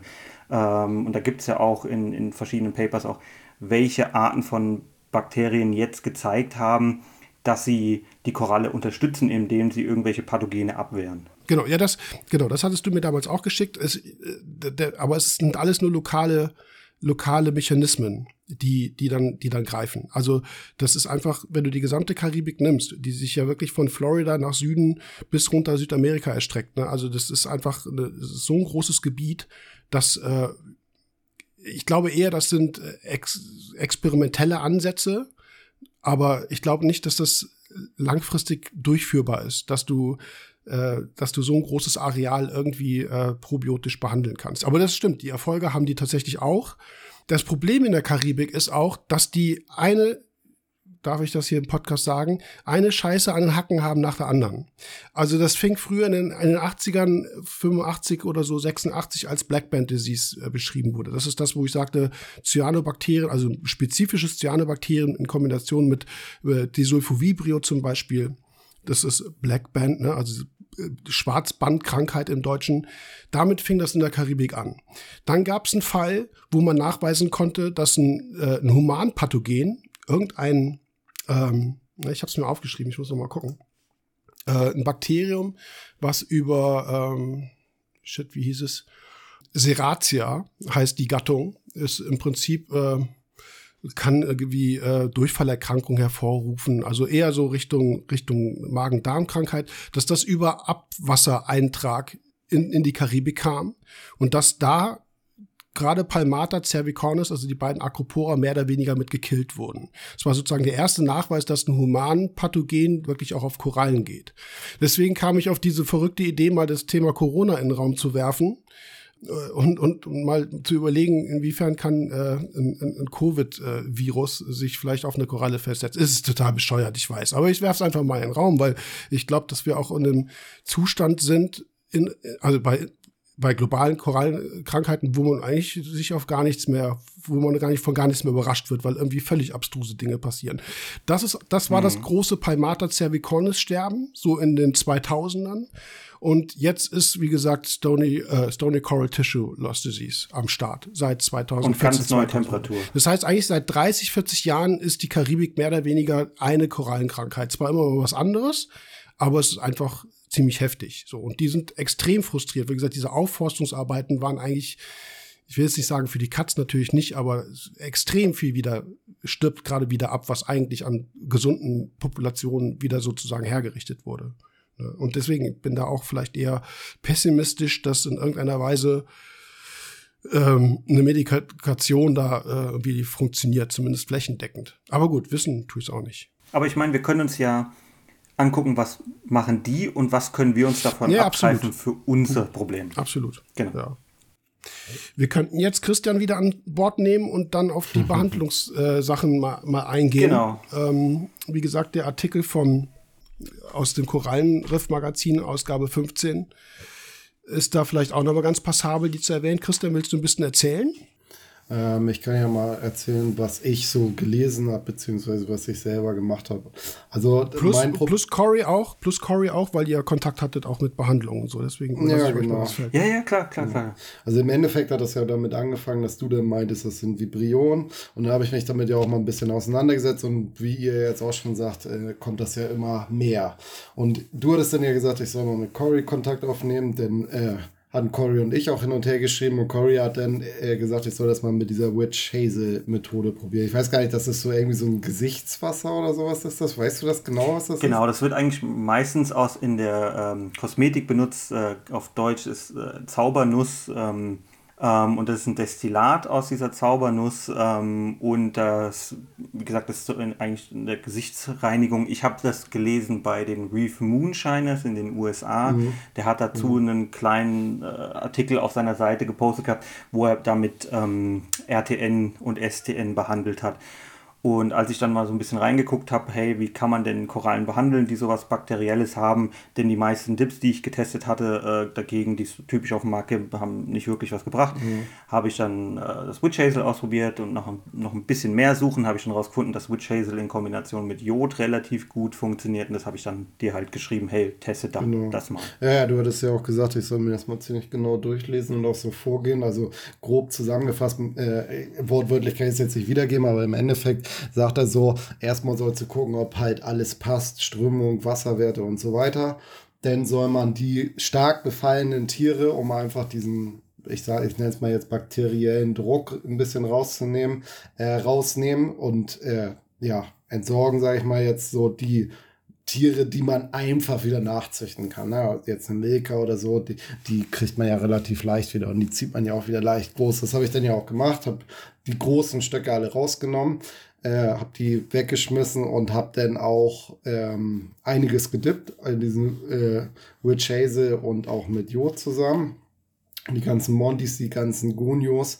Eufis habe ich jetzt nicht gedippt, aber die sahen auch nicht so schlimm aus. Die Arkans und halt äh, was so sonst so auf dem Boden war, was man halt so jetzt ohne Probleme rausnehmen konnte. Also ich habe jetzt keine SPS rausgebrochen und die gedippt, aber habe äh, alles, was sich auf dem Boden befindet, was bei mir auch ein sehr großer Teil ist, rausgenommen und gedippt und habe dann auch, äh, ich glaube, elf oder zwölf Tage Witch Hazel täglich dosiert und dann mit äh, den probiotischen Bakterien, die du mir ja zugeschickt hattest, Corey, ne? So, und ich hatte mhm. das Gefühl, das hat ein bisschen stagniert, aber gelöst hat es das Problem nicht. Ich muss dann auch leider sagen, das ging jetzt halt nicht anders, weil das schon alles gebucht war. Ich war jetzt über Silvester auch noch eine Woche in Dänemark. Äh, hatte kurz vorm Urlaub damit aufgehört und hatte auch Dosierungen und so weiter angepasst und meine Mutter hat das auch so ein bisschen überwacht und so. Aber leider sind dann natürlich in der Woche sehr viele äh, SPS verstorben und ich habe, also ich bin nach einer Woche wiedergekommen, habe Wasserwerte getestet. KH war ein bisschen niedrig, war glaube ich bei 6,8 oder 6,7, ich bin mir gerade nicht sicher. Aber so Calcium war noch bei 410 und so. Also Wasserwerte waren denn nicht das, die Problematik. Und ja, im Endeffekt sind jetzt der Großteil der SPS gestorben. Und ähm, ja, ich werde jetzt denke ich, das Becken leer räumen. Also ich werde nicht aufhören, aber ich werde alles rausnehmen, alles putzen, ähm, Sand alles rausnehmen, ganzer Riffast wird rausfliegen und weggeschmissen und dann werde ich alle Korallen äh, dippen und das natürlich bei diesem Witchhase mit Jod, das geht halt, also man dippt eine halbe Stunde. Das ist, das ist natürlich richtiger Zeitaufwand, ne? wenn man den ganzen Bestand dann dippt, eine halbe Stunde lang jeweils. Das ist schon richtig Arbeit und dann werde ich einmal komplett mit neuem Wasser neu starten und hoffe, dass ich dann den bakteriellen Kram so weit niedrig habe, dass sich vielleicht dann die probiotischen Bakterien da durchsetzen, beziehungsweise ich man weiß jetzt nicht, was jetzt genau das Problem ist, wie Jörg ja auch schon sagt, das sind ja ganze Bakterienstämme, Kulturen, verschiedene Gruppierungen, äh, dass ich dann da wieder, weil so wie ich das von dir raushöre, Jörg, sagst du ja, im Endeffekt ist es wahrscheinlich ein Ungleichgewicht, was ja irgendwo entsteht. Und ich hoffe, dass sich das dann wieder ein bisschen besser einstellt und dann sich das Thema erledigt. Weil ich habe auch einiges im Internet gelesen und auch, ähm, wohl ihr ja auch erwähnt habt, äh, im, im Korallenriff-Magazin. Das Problem ist letztendlich, wie ihr auch schon sagt, die haben alles Mögliche da reingekippt am Ende des Tages und vielleicht hat es ihnen geholfen, vielleicht kommt es auch in drei Wochen wieder. Aber so eine richtige Lösung für das Problem gibt es ja leider nicht. Wir haben, ähm, also das schiebe ich auch noch mal rein, tatsächlich genau wissen, was du da hast, äh, tun wir nicht. Nee, also nee. wir gehen davon aus, also viele, ja. also wenn Untersuchungen, Aqua, also Aquabiomics hat ja ein bisschen was gemacht, Corey, das da, ne, weil du mehr auf den amerikanischen mhm. Seiten unterwegs bist oder auch Podcast-Videos äh, da guckst, äh, weißt du das wahrscheinlich sogar noch ein bisschen besser. Also Vibrio oder Ar ähm, Arcobacter, das sind so die, die meistens dann auch ähm, dann genannt werden und wir, wir adaptieren das. Aber wir können es halt mhm. zu, zu Hause nicht messen. Also wir können es oder nicht messen, nicht nachweisen. Wir können es nicht genau bestimmen. Wir gehen mal davon aus. Und ähm, vielleicht noch ein Hinweis, das hast, hattest du, Christian, auch gesagt. Ich verweise jetzt nochmal auf das Korallenriff.de Archiv. 2007 sind wir da auch drüber ja, ja, genau, gestolpert. Ja. Dass nämlich der Harald Möder, ähm, der Tierarzt, damals äh, auch Untersuchungen gemacht hat. Und da gibt es einen Artikel, vom 19.10.2019 der plötzliche Gewebszerfall bei Korallen, Helicostum äh, notatum, Repetition Necrosis und äh, Brown Jelly und hat da auch zu der Zeit schon Vibrio nachweisen können. Ne? Also das ist auch ein, ähm, habe ich gesagt, 19.10.2019 ist natürlich Quatsch. Da ist der hoch oder nee, weiß ich nicht. Ja, das ist die Zusammenfassung. Der Artikel selber, den der Harald Mulder gesagt hat, ist von 2004. Aber da stehen natürlich auch, auch in Bezug auf antibiotische Behandlungen, ich weiß nicht, hat er damals äh, Erythromycin oder Chloramphenicol benutzt? Ich weiß es nicht. Also auch da könnt ihr noch mal reingucken. Also auch da ähm, gibt Infos. Also wir kennen das Problem auch schon länger. Nur ist es halt nie in dem Ausmaß so aufgetreten, wie wir es halt jetzt aktuell haben. Und vielleicht auch das nochmal, das ist ja nicht nur ein Problem bei den Privataquarianern oder Privataquarianern, sondern es ist auch ein Farmproblem. Und da hat zum Beispiel auch, also das Podcast ist ja Werbung, Claude hat ein Produkt raus, also Fauna Marine ein Produkt rausgebracht, das, das Vibex, Vibex, name it, ne, egal wie man es ausspricht, ähm, und Claude sagt, hat dazu auch ein Video gemacht und hat es auch gesagt, hier, wir hatten das bei uns in der Anlage drin. Ne? Wir haben es halt auch dann probiotisch mit diesem Vibex auch wieder hinbekommen, aber das ist tatsächlich ein Problem, was, äh, was auch in den kompletten Farmen ist. Ne? Und dann wäre die Frage, inwiefern äh, kommt das dann zum Beispiel auch aus der Marikultur? Ne, als Ursprung mal. Also das ist halt, wie gesagt, die, die, in Anführungsstrichen, Lieferkette äh, ist halt auch fragwürdig, ne? Wo hat's mal angefangen und wie, wie kam es jetzt hier hin, ne? Und, mhm. äh, ja, und das Problem ist, man sieht aber auch nicht bei den Leuten, die es haben, ob es da irgendwie einen Nenner gibt, mhm. was, ob es Produkte, Licht, äh, Wasserwerte, es ist alles querbeet, also man sieht da keinen roten Faden, warum die Aquarianer das bekommen. Ich glaube, genau. das das Problem ist auch im Endeffekt, was ich habe nur mal eben kurz quer gelesen und als Fazit steht hier unten auch drin, dass man die Tiere auf jeden Fall beobachten soll und wenn einem was auffällt, soll man die Tiere rausnehmen und dimmen. Und ich glaube einfach, bei mir ist das jetzt schon an einem Punkt, was glaube ich auch so viele andere hatten, wo halt schon ein großer Teil des Bestandes äh, gestorben ist, wo, wo du halt das auch gar nicht mehr auf einzelne Tiere umwälzen kannst, weil ich glaube, bei mir ist im Prinzip mittlerweile der ganze Bestand befallen. Ich denke auch, dass meine Euphilien vielleicht vielleicht bei dem das jetzt nicht Auswirkungen hatten, dass sie versterben, aber würde man die wahrscheinlich jetzt in ein gesundes Becken setzen, dann könnte das da auch wieder ausbrechen. Und darum ist jetzt ja auch der Schritt, dass ich wirklich sage, so okay, ich versuche das jetzt zum Großteil zu eliminieren, indem ich jetzt wirklich die kranken Tiere, so leid einem das dann auch weh tut, rausschmeiß und halt auch wirklich alles rausnehmen. Ne? Ob es der Sand ist, ob es das Gestein ist, das alles dippen werde. Also den Gestein wird natürlich Neues reinkommen, ähm, um halt da wieder die Lage in den Griff zu kriegen, sage ich mal. Ne? So, was man ja typisch empfehlen würde bei irgendwelchen bakteriellen Geschichten im Wasser, ist ja, ja klemmen einen UV-Klärer dran oder hängen Ozon, wie auch immer dran. Und da hat sich ganz klar gezeigt, dass das absolut äh, keinen Vorteil bringt. Ähm, nee, eher sogar einen Nachteil. Wenn, wenn man das dann macht. Ne? Genau. Und deswegen genau. nochmal. Also ich habe immer das mhm. Gefühl gehabt, dass es schlimmer geworden Deswegen nochmal diese, äh, dieser Hinweis auf die Mikrobiomgeschichte. Also wenn, wenn wir ähm, auch in Anlehnung an, wie gesagt, die wissenschaftlichen Ergebnisse überlegen, dass es vielleicht in einem ursprünglichen oder auch in einem sekundären Szenario dazu führt, dass Korallen ihre Bakterien verlieren, dann müssen sie ja neue Bakterien wieder irgendwie herkriegen. Und wenn wir das Becken platt machen, über eine UV oder die Kombination auch mit Ozon zum Beispiel, dann verhindern wir das tatsächlich. Das ist so eigentlich der, der praktische Hintergrund, wo ich dann auch mittlerweile sage, macht das eigentlich nicht. Also wenn wir wollen, dass Korallen sich im Mikrobiom wieder erholen, dann können wir nicht das Wasser sterilisieren. Also deswegen, und, die Praxis zeigt das, wie du das ja auch sagst, tatsächlich. Ähm, das heißt, wenn ihr das habt, würde ich tatsächlich eben nicht als erstes zu UV greifen, was die meisten natürlich machen. Weil sie sagen, ich habe da ein Bakterie oder ich habe da irgendein Pathogen im Becken, der muss raus.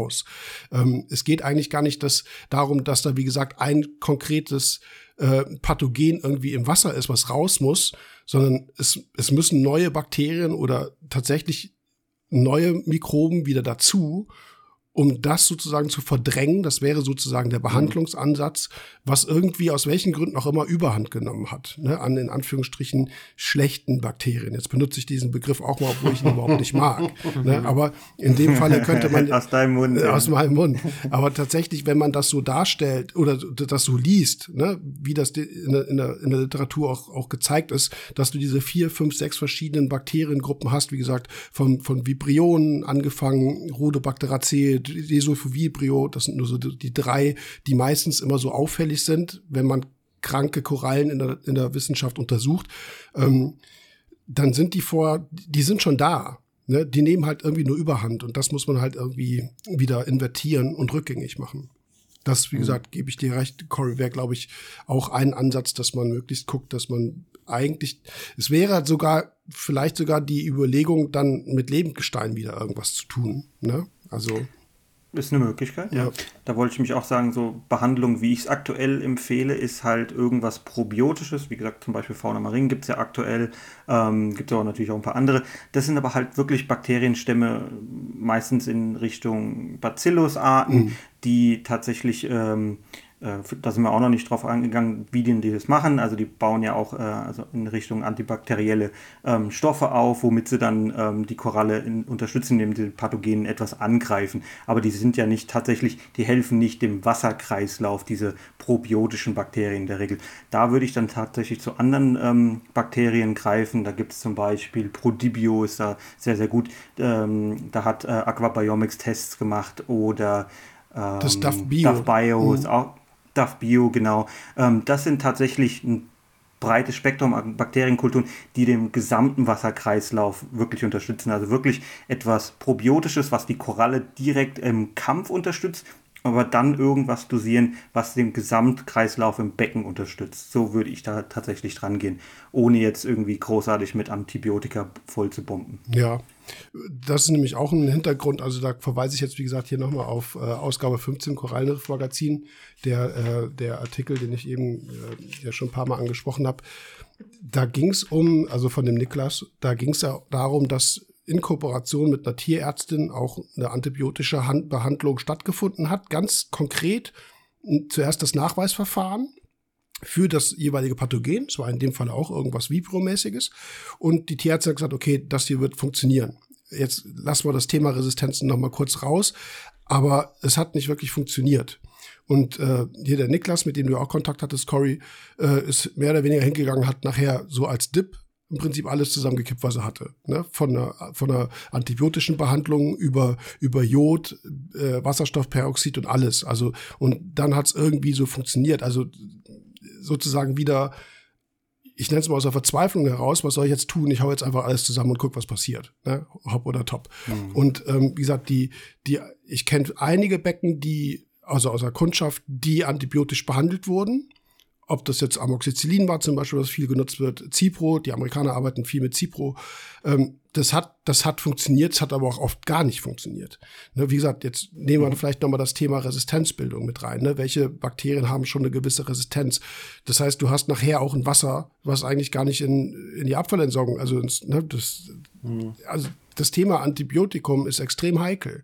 Das hatten wir ja auch schon im Podcast mit Dominik schon mal, dass ich sagte, wir müssen halt natürlich auch gucken, dass wir mit dem Antibiotikum auch wirklich gut umgehen und äh, eigentlich schauen, dass die auch möglichst lange gerade dann für den, für den Einsatz am, am Menschen wirkungsvoll bleiben und können nicht unser Trinkwasser hier irgendwie mit Antibiotikum belasten. Das ist halt irgendwie so ein wirklich kritischer Punkt. Und äh, zu der probiotischen Sache, das ist ja eigentlich auch genau das, was man auch nachweisbar machen kann in der Wissenschaft dass viele Bakterien genau diese probiotische, also ein Probiotikum wäre ja eigentlich ein Bakterium, was in irgendeiner Weise für einen anderen Organismus als Zugewinn sozusagen irgendwas macht. Ne? Also unsere Darmflora beispielsweise, die bricht dann halt zum Beispiel irgendwelche Nährstoffe auf, was wir gar nicht können und dann können wir sie verdauen. Das wäre so der allgemeine Begriff für ein Probiotikum. Und das machen die dann in der gesunden Koralle auch. Das heißt, die geben zum Beispiel antibakterielle Substanzen ab in den Korallenschleim und verhindern, so im ganz globalen also ganz global gesagt, verhindern damit die Ansiedlung von tatsächlichen Krankheitserregern. Und wenn die halt weg sind und diese antibiotische Funktion nicht mehr da ist, dann kommt es möglicherweise dazu, dass Krankheitserreger sich einfach viel schneller in der Koralle ausbreiten können. Und wie gesagt, diese probiotischen Ansätze, die ihr macht, also sowohl du, zum Beispiel auch Claude, die sind, ja, das sind eigentlich gar keine korallentypischen Bakterien, muss man tatsächlich ja sagen. Also Hefen könnte man auch oder Milchsäurebakterien in, äh, in die Probiotika-Geschichte, die ja da reingehört, auch mit reinnehmen, hat aber eigentlich nichts damit mhm. zu tun, was in der gesunden Koralle in der Natur sozusagen als Mikrobiom da ist. Also die Wirkungsweise davon ist, finde ich, immer noch so ein bisschen, hm, sie klingt irgendwie logisch, aber so ganz erschließen tut sich das für mich jetzt nicht, wenn man jetzt irgendeinen Bacillus-Stamm äh, nimmt, der eigentlich äh, in der Abwasserreinigung, in der Schlammbeseitigung irgendwie eigentlich ihre, seine Arbeit machen sollte. Weißt du, was ich meine?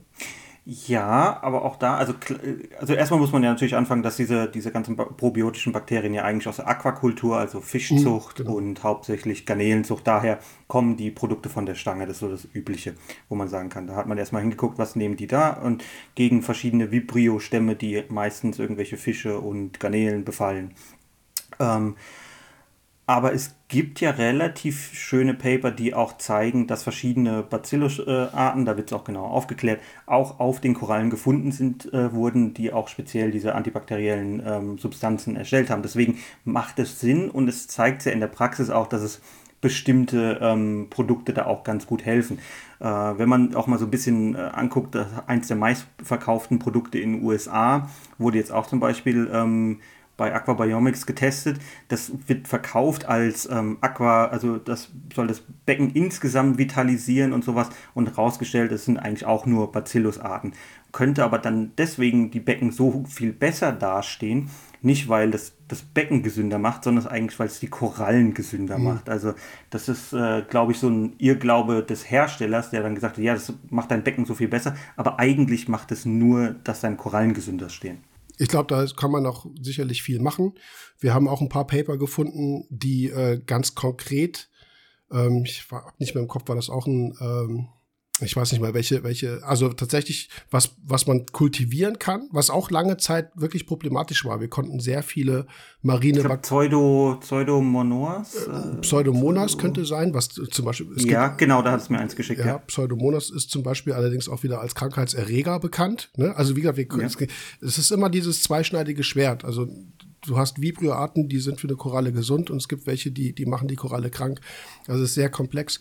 Aber ähm, das war zumindest sehr vielversprechend. Damit wurde in der Natur tatsächlich auch gearbeitet. Kann sein, dass das das war, was sie dann auch in der, ähm, in der Karibik ausprobiert haben, wo ich sage, okay, das macht tatsächlich irgendwo Sinn. Und wir konnten halt über Jahre hinweg ganz viele marine Mikroben oder Bakterien gar nicht züchten. Ne? Also die sind auch wiederum die Kulturbedingungen viel besser geworden, äh, sodass wir halt mittlerweile auch viel mehr ähm, kultivierte äh, marine Bakterien zurückgreifen können, als es noch von vor 20, 30 Jahren war. Als ich studiert habe, ging im Prinzip da so gut wie gar nichts. Ne? Also es hat sich schon mhm. verbessert und vielleicht hat das schon Potenzial, dass man einfach noch oder ja, dass, dass man da einfach noch genauer gucken muss, was gibt es, muss alles ausprobieren. Aber jetzt nehmen wir mal das Beispiel Christian wieder. Du hast diese probiotische Anwendung gemacht und sie hat jetzt nicht funktioniert. Ne? Das ist ja. halt die Frage, war der Zeitpunkt zu spät genau, oder woran lag es? Ne? Ja. Ich denke einfach, dass bei mir diese, äh, die Belastung im Gesamtbecken schon so groß war, dass das denn wirklich nicht mehr geholfen hat. Da, das ist jetzt ja auch der Punkt, warum ich sage, so, okay, ich schmeiße jetzt erstmal alles raus, versuche noch die Tiere zu retten, die noch zu retten sind und dann mache ich in Anführungsstrichen Neustart mit komplett neuem Wasser. Heute ist auch mein DHL-Heini gekommen. Leider, leider habe ich ihn nicht getroffen, weil ich habe bei Amazon äh, große Fässer bestellt, weil, äh, also ich muss ja so sagen, ich habe ja nie so große Wasserwechsel gemacht. Mal Mulm oder Technikbecken komplett leer machen, das sind 30, 40 Liter, dann habe ich meistens 60 gemacht oder so bei 240 Liter, aber ich habe ja noch nie irgendwie so, sagen wir mal, 200 Liter plus gewechselt oder so. Oder auch damals bei meinem Umzug, da musste ich ja nur irgendwie 100 Liter ansetzen, weil ich habe ja so gut wie das komplette alte oder das Wasser aus dem ersten Becken übernommen. Und jetzt habe ich erstmal bestellt 220 Liter Fass und 120 Liter Fass. Und das hat, das hat DHL mir in zwei großen Kartons vor die Haustür gestellt.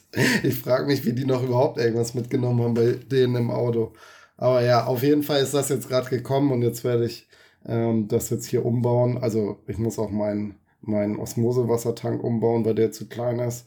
Und dann werde ich das jetzt die Tage machen. Vielleicht schaffe ich das dieses Wochenende schon, sonst Anfang nächster Woche und dann werde ich rausräumen und einmal erden, sag ich mal. Und hoffe, hoffe, dass ich das damit in den Griff kriege. Und ich denke, wenn ich dann wieder gestartet habe, so klar, das Wasser und so, die, die Werte sind ja alle da, dann werde ich auch weiter die von dir, Cory, die, äh, die Bakterien äh, da einmal wöchentlich mit, was war das, ein Gramm pro 100 Liter? Was hattest du da drauf geschrieben? Äh, genau, ein Gramm auf 100 Liter. Da erwarten wir ja gerade eine neue Lieferung, weil wir wollten, es ist ja immer so, am Anfang guckt man erstmal, was auf dem Markt. Ich hatte ja gesagt, Aquakultur ist so das Typische, aber jetzt weiß man, okay, Aquakultur funktioniert bedingt, mhm. aber jetzt wissen wir, dass es bedingt funktioniert. Jetzt können wir uns eine eigene Mischung machen lassen und dann darauf warten wir gerade, dass unsere eigene Mischung äh, angepasst auf wie wir es gerne hätten mhm. kommt und die kann ich dir natürlich dann auch zukommen lassen. Und dann wird das aber auch als offizielles Produkt bei euch rauskommen? Das ist ab, das ist der Plan. Wenn es so ja. weit funktioniert, wie, mhm. weil ich, also wenn es so funktioniert, wie wir das gerne hätten, dann werden wir es selbstverständlich auch auf dem Markt. Ja, gerne, gerne. Schick, schick ruhig zu, wenn ihr da was habt. Ich werde das jetzt auf jeden Fall äh, rein dosieren, wenn ich neu starte und hoffe denn, dass das sich nicht weiter ausbreitet. Ne? Also was das auch immer ist, die bakterielle Infektion. Dann hatten äh, Jörg und ich ja noch das Thema, welche Rolle spielen Kohlenstoffquellen mhm. bei der äh, Verbreitung dieser Bakterien. Genau. Ähm, ganz häufig sind ja irgendwelche versteckten äh, Kohlenstoffquellen in Produkte drin. Kann das damit zusammenhängen, dass es stärker wächst? Dann haben wir uns ein Paper angeguckt, wo auch da wieder, das ist zwar ein älteres Paper, aber ähm, wurden Bakterien im Wasserkreislauf angeschaut, Bakterien auf gesunden, also der Bakterienschleim auf einer gesunden Koralle und Bakterien ähm, auf einer Koralle von White Band Disease befallen, also von mehreren. Dann wurden diese Korallen mit verschiedenen äh, Zucker und verschiedenen Aminosäuren dann ähm, unterstützt und da hat man sich dann angeguckt, okay, welche, also bekommt die Bakterien im Wasserkreislauf wachsen am meisten, die Bakterien auf einer gesunden Koralle wachsen am meisten, Bakterien auf der kranken Koralle wachsen am meisten. Da haben sich schon ein paar ähm, Arten äh, von Kohlenstoffquellen rauskristallisiert, die natürlich extrem gut ähm, für die kranken Tiere waren, also wodurch dann diese schlechten Bakterien, sage ich jetzt mal, sich extrem gut vermehrt haben. Und es gab ein paar Kohlenstoffquellen, die tatsächlich dann so waren, dass dann die weder groß auf die Bakterien im Wasserkreislauf noch großartig einen Effekt auf die kranken äh, Bakterien von kranken Korallen hatten, aber wirklich nur dann auf gesunde Korallen. Und das wäre auch nochmal ein Punkt. In meinen Augen könnten wir uns angucken, ob wir eine Art Futter für die Bakterien noch finden würden, die auf gesunden Korallen sind. Also wirklich ein bisschen gezielteres äh, Futter für die Bakterien. Mhm. Als jetzt äh, irgendwie Wodka oder Essig oder was auch immer. Ich, äh, das ist ein wirklich altes, das ist glaube ich von aus den 80er Jahren. Das ist ein sehr altes Paper gewesen. Und ja. ich glaube, ich habe mir den Material-Methodenteil durchgeschaut ich bin mir nicht sicher, ob die wirklich, ob die Konzentrationsangaben gemacht haben. Das habe ich jetzt nicht mehr im Kopf. Nee, haben sie leider gar nicht. Ja, damit kann man nämlich schon wieder so eine wissenschaftliche Literatur eigentlich in die Tonne treten, weil eigentlich äh, müsste das deklariert oder müsste das angegeben sein, nicht nur mit was man getestet hat, sondern in welcher Menge. Und äh, dann ist wiederum jetzt zum Beispiel eine Anlehnung an ähm, Versorgungssysteme, wie ich es ja dann auch dann habe, die Frage, ist das ein Konzentrationsbereich, der dahingehend überhaupt wirksam ist? Ist, also wie, wie ist der Effekt, wenn du einseitig nur eine, nur eine Kohlenstoffquelle gibst oder eben halt sehr viele verschiedene in einer geringeren Dosis und so weiter. Das geht da alles mhm. nicht draus hervor. So deswegen ist das immer ein bisschen schwierig. Ich glaube, dass das aber schon ein nützlicher Tipp ist, dass man wirklich sagt, wenn diese dieses tatsächliche Krankheitsbild im Moment so umgeht, also wenn man das hat, dass man tatsächlich dann auch die Organik ähm, wirklich komplett rauslässt. Das heißt, man geht wieder auf so eine Minimalsupplementation zurück, man macht den Kalkhaushalt stabil, guckt, dass Jod stabil bleibt, ähm, gibt ein paar Spurenmetalle dazu, wie es halt, wie, wie man es halt braucht, aber man würde sonst also in dem Bereich Aminosäuren, Organik und so weiter tatsächlich erstmal erstmal aussetzen.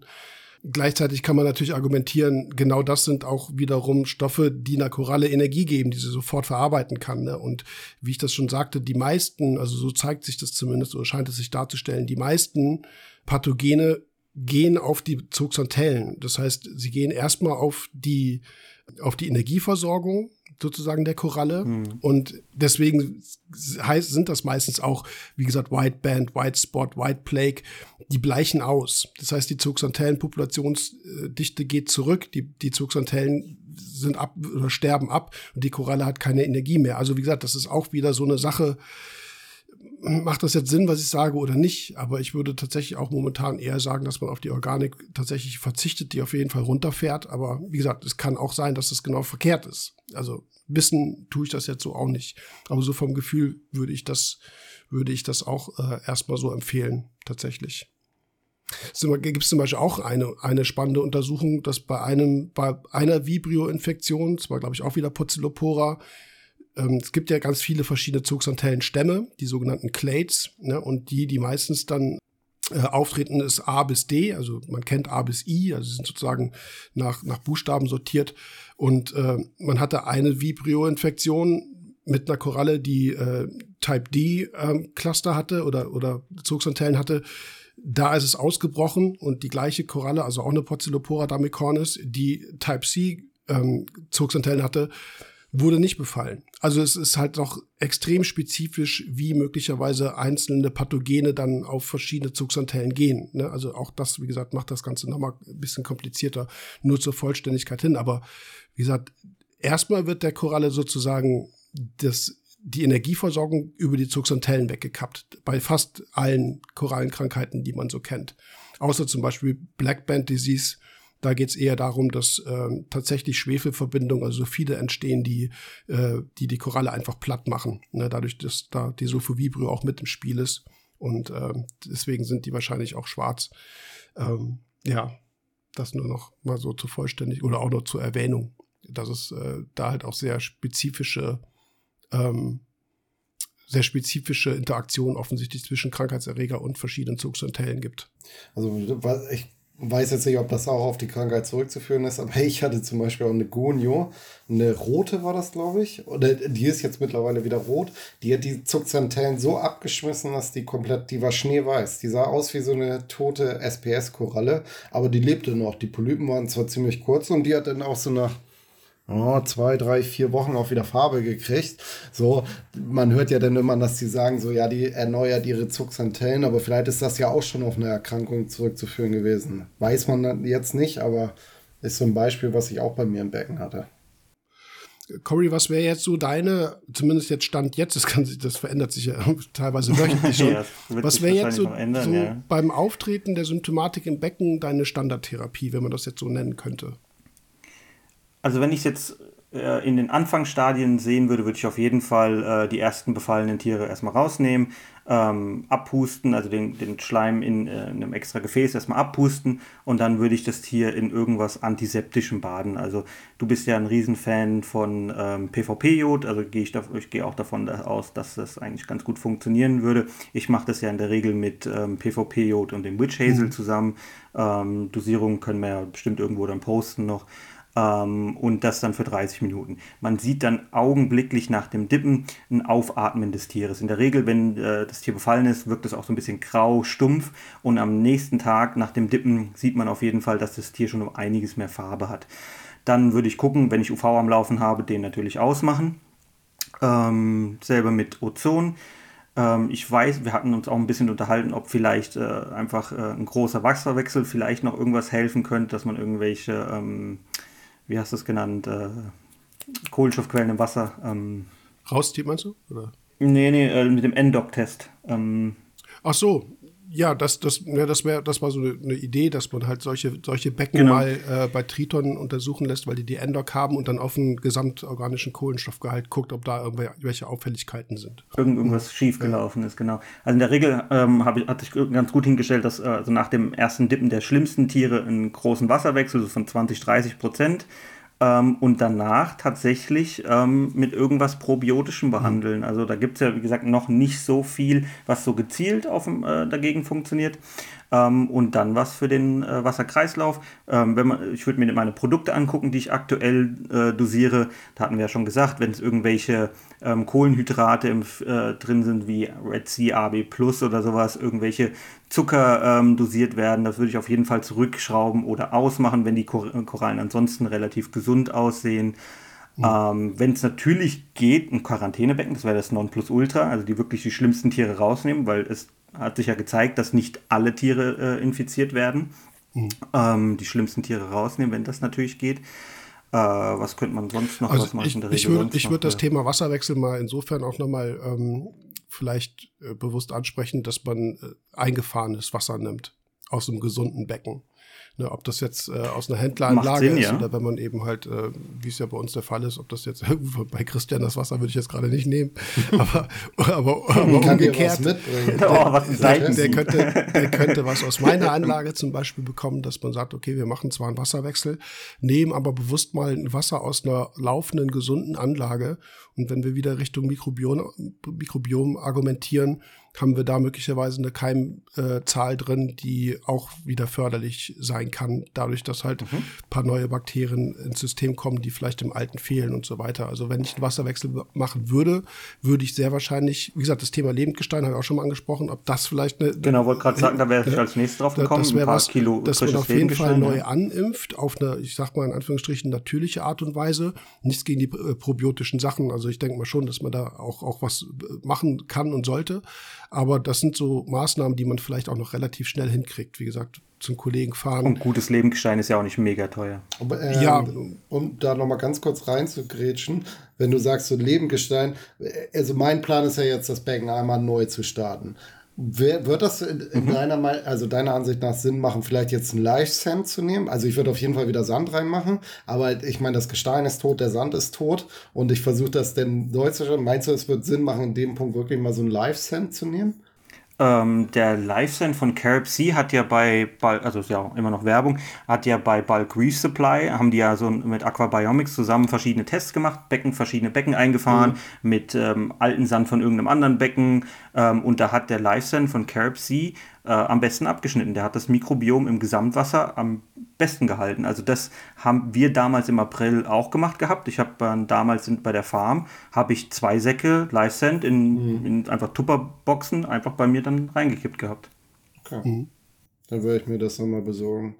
Ja, wir sind halt schon noch in einem in einem Zustand, wo man einfach probiert, ne? wo man jetzt einfach nicht jetzt. Äh, genau, äh, ja, leider. Ja, ja, gut, also ich bin, um ehrlich zu sein, ein bisschen mit meinem Latein am Ende darum natürlich jetzt auch dieser drastische Schritt, weil es wird halt immer schlimmer, ne? Also es ist jetzt nicht so, dass man sagen kann, das stagniert oder ich krieg's irgendwie in den Griff, sondern es, es wird, wird wirklich immer schlimmer und man muss natürlich auch aufpassen, so persönlich, dass man nicht diesen Punkt erreicht, man hat echt keinen Bock mehr darauf.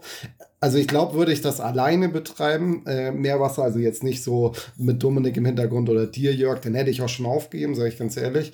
Äh, Dominik hat letztens so doof dieser Spruch eigentlich ist, aber so hat zu mir gesagt, ja, ich züchte ja gerade neue Korallen für dich, weil er jetzt ja auch quasi gerade wieder alles hochzieht und da, ich weiß, dass ich da den Korallen kriegen würde oder auch von dir, Jörg, und so und das, das, äh, dadurch verzweifelt man denn ja auch nicht so dran, ne, weil man halt weiß so, ja, okay, man kriegt das eine oder andere Tier auch wieder, was ich ja auch schon abgegeben hat an Jörg oder an Dominik, was da noch lebt, äh, das kriegt man dann irgendwann wieder und dann, dann, dann verliert man ja auch nicht so diese Ambition, Meerwasserbecken zu betreiben.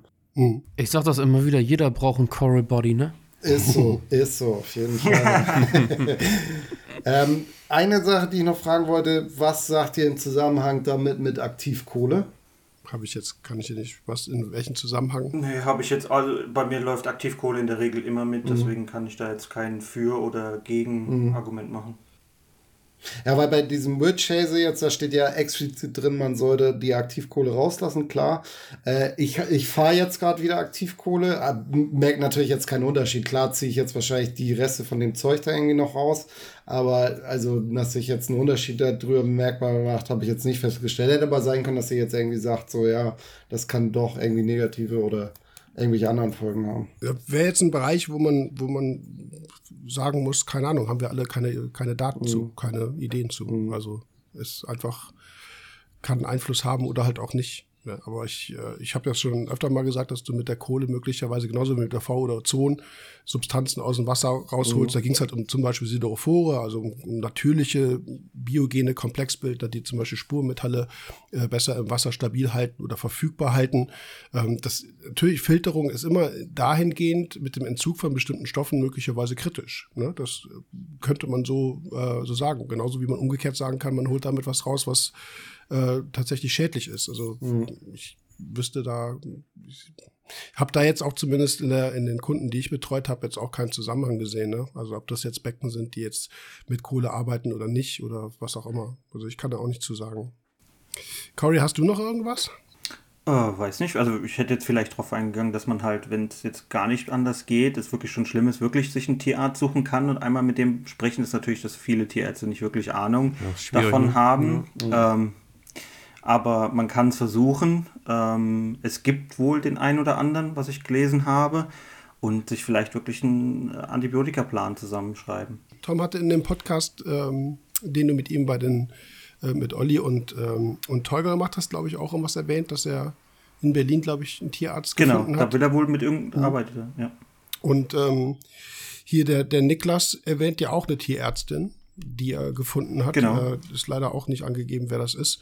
Ich glaube schon, dass es auch für ja gut, ich meine, Tierärzte, die sonst irgendwie Hund, Katze, Maus natürlich irgendwie machen, ist natürlich irgendwas komplett abgefahrenes. Also es gibt ja einige Tierärzte, die dann eher auch Richtung zum Beispiel Kois, Fischkrankheiten mhm. sehr stark spezialisiert sind. Die würden für uns in Anführungsstrichen ja sogar ein bisschen besser passen, weil sie zumindest mal in einem aquatischen Bereich äh, tätig sind. Aber ich glaube schon, also wir, wir sind, was antibiotische Behandlung angeht, ja ohnehin auf Tierärzte angewiesen, weil wir ein Rezept brauchen. Ja, und das ist ähm, ja. Das ist sicherlich eine gute, gute Idee, dass man, dass man die, äh, die Veterinärinnen und Veterinäre da mit, mit an Bord nimmt, auch wenn wir eine kleine Nischenbranche sind. Aber ich denke auch mal, dass die, ähm, also ich hatte einen anderen Kunden, den, den habe ich zu einer Tierärztin dann geschickt, also zu seiner Tierärztin, wo er mit Hund oder Katze, weil sie nicht hinläuft. Und die sagte, echt, Korallen werden krank? Ist ja, ist ja interessant, wusste ich nicht.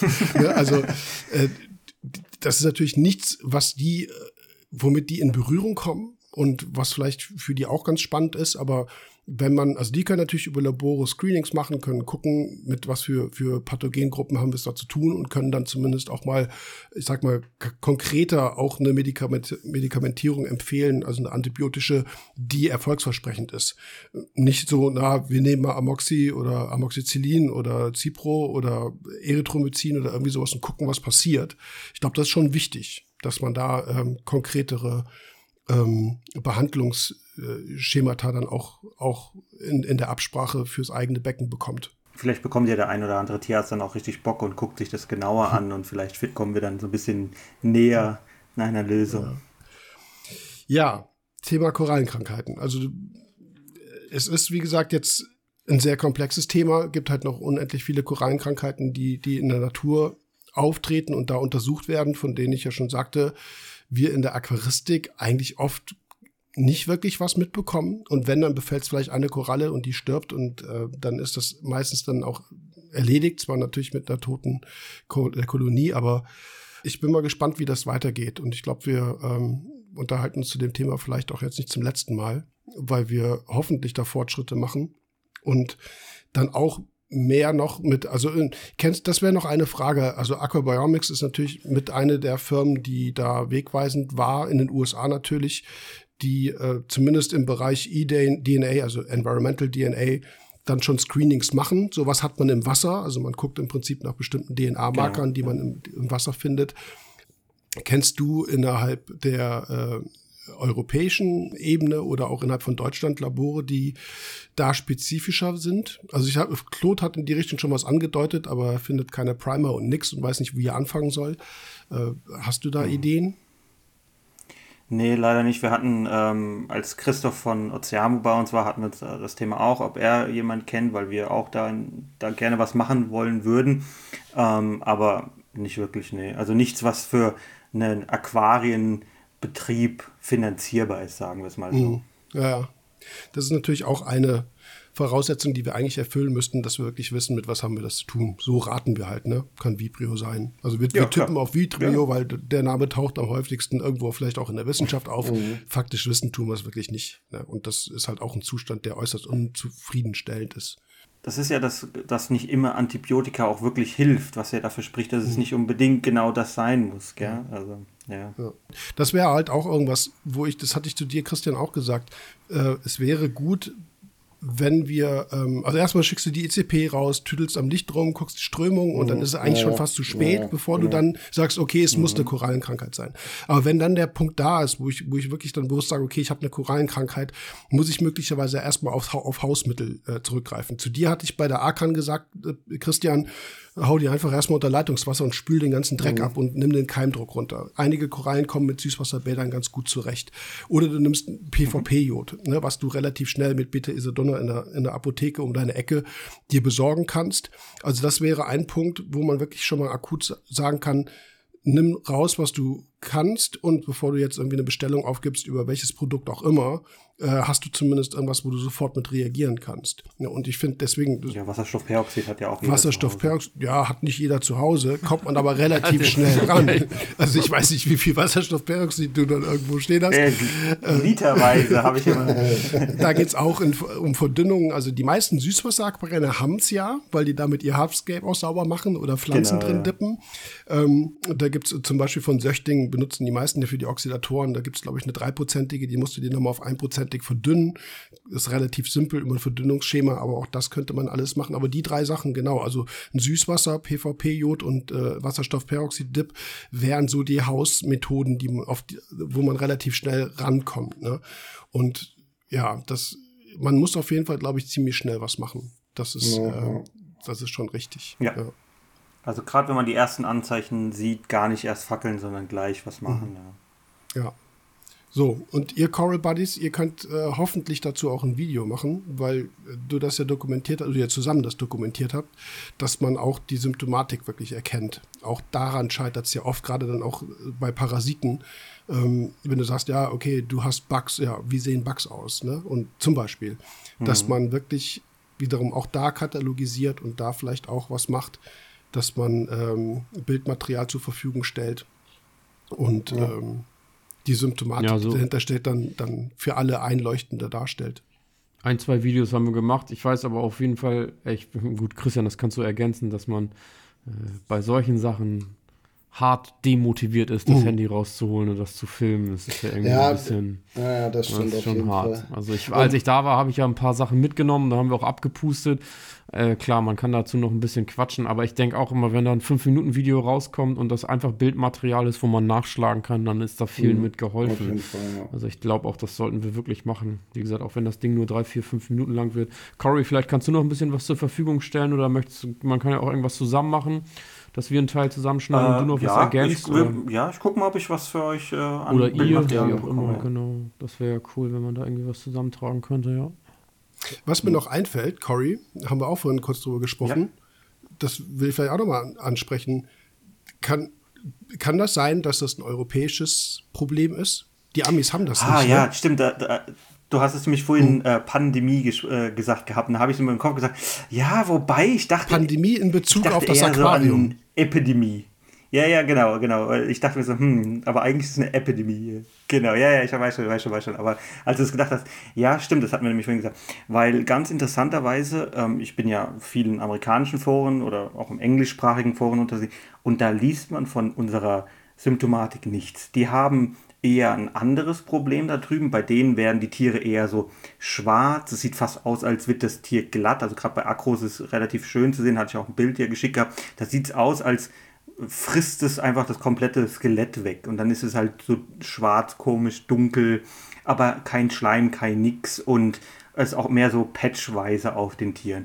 Und die kriegen das relativ schnell behandelt mit ähm, irgendwelchen Antibiotika, weil das halt einfach da drüben zu bekommen geht. Aber unsere Krankheitserscheinung, die wir hauptsächlich im deutschsprachigen Raum, ich habe es jetzt auch so ein bisschen äh, in UK habe ich es gesehen und Italien hatte ich auch ein, zwei Fälle gesehen. Aber ansonsten äh, weltweit liest man über unsere Probleme gar nichts. Hm, das ist sehr eigenartig. Also das, was du beschreibst, du hast mir auch vorhin noch ein Foto dazu geschickt, das würde ich in diese Richtung Skeletal Erosion packen. Das ist nämlich auch eine Korallenerkrankung, die allerdings auf Ziliaten zurückgeht. Das ist wiederum eine Erkrankung, die recht pathogenspezifisch ist also nicht bakteriell, sondern äh, mehr oder weniger die Ziliaten fressen einerseits die Zooxanthellen, aber haben offensichtlich auch so eine biodegradierende Wirkung, dass das, dass die komplette Skelettstruktur weggeht. Also die Koralliten schmelzen sozusagen weg. Ne? Das ist Skeletal Erosion, nennt sich diese Erkrankung. Und so sah das eher aus. Also äh, hat, wie gesagt, nichts mit diesem Schleim zu tun, den wir haben. Und ja, ist, äh, wie gesagt, ist, äh, spannendes, frustrierendes Thema, aber auch, auch natürlich irgendwo noch ein spannendes Ding. Wie ich ja gesagt habe, also einen roten Faden sieht man hm. keinen bei den Aquarianern, ja. die es haben. Ja. ja, ist schwierig. Ja, ich hoffe, wir können uns vertagen auf irgendwann mit besseren Nachrichten mhm. dazu. Hm. Äh, ich glaube, soweit haben wir erstmal einen ganz guten Überblick über die Situation gegeben, was man machen kann und ähm, worauf man achten muss. Ja, ich glaube, ich bin durch soweit. Wie sieht es mit euch aus? Podcast-Stündchen mal wieder geschafft, wa?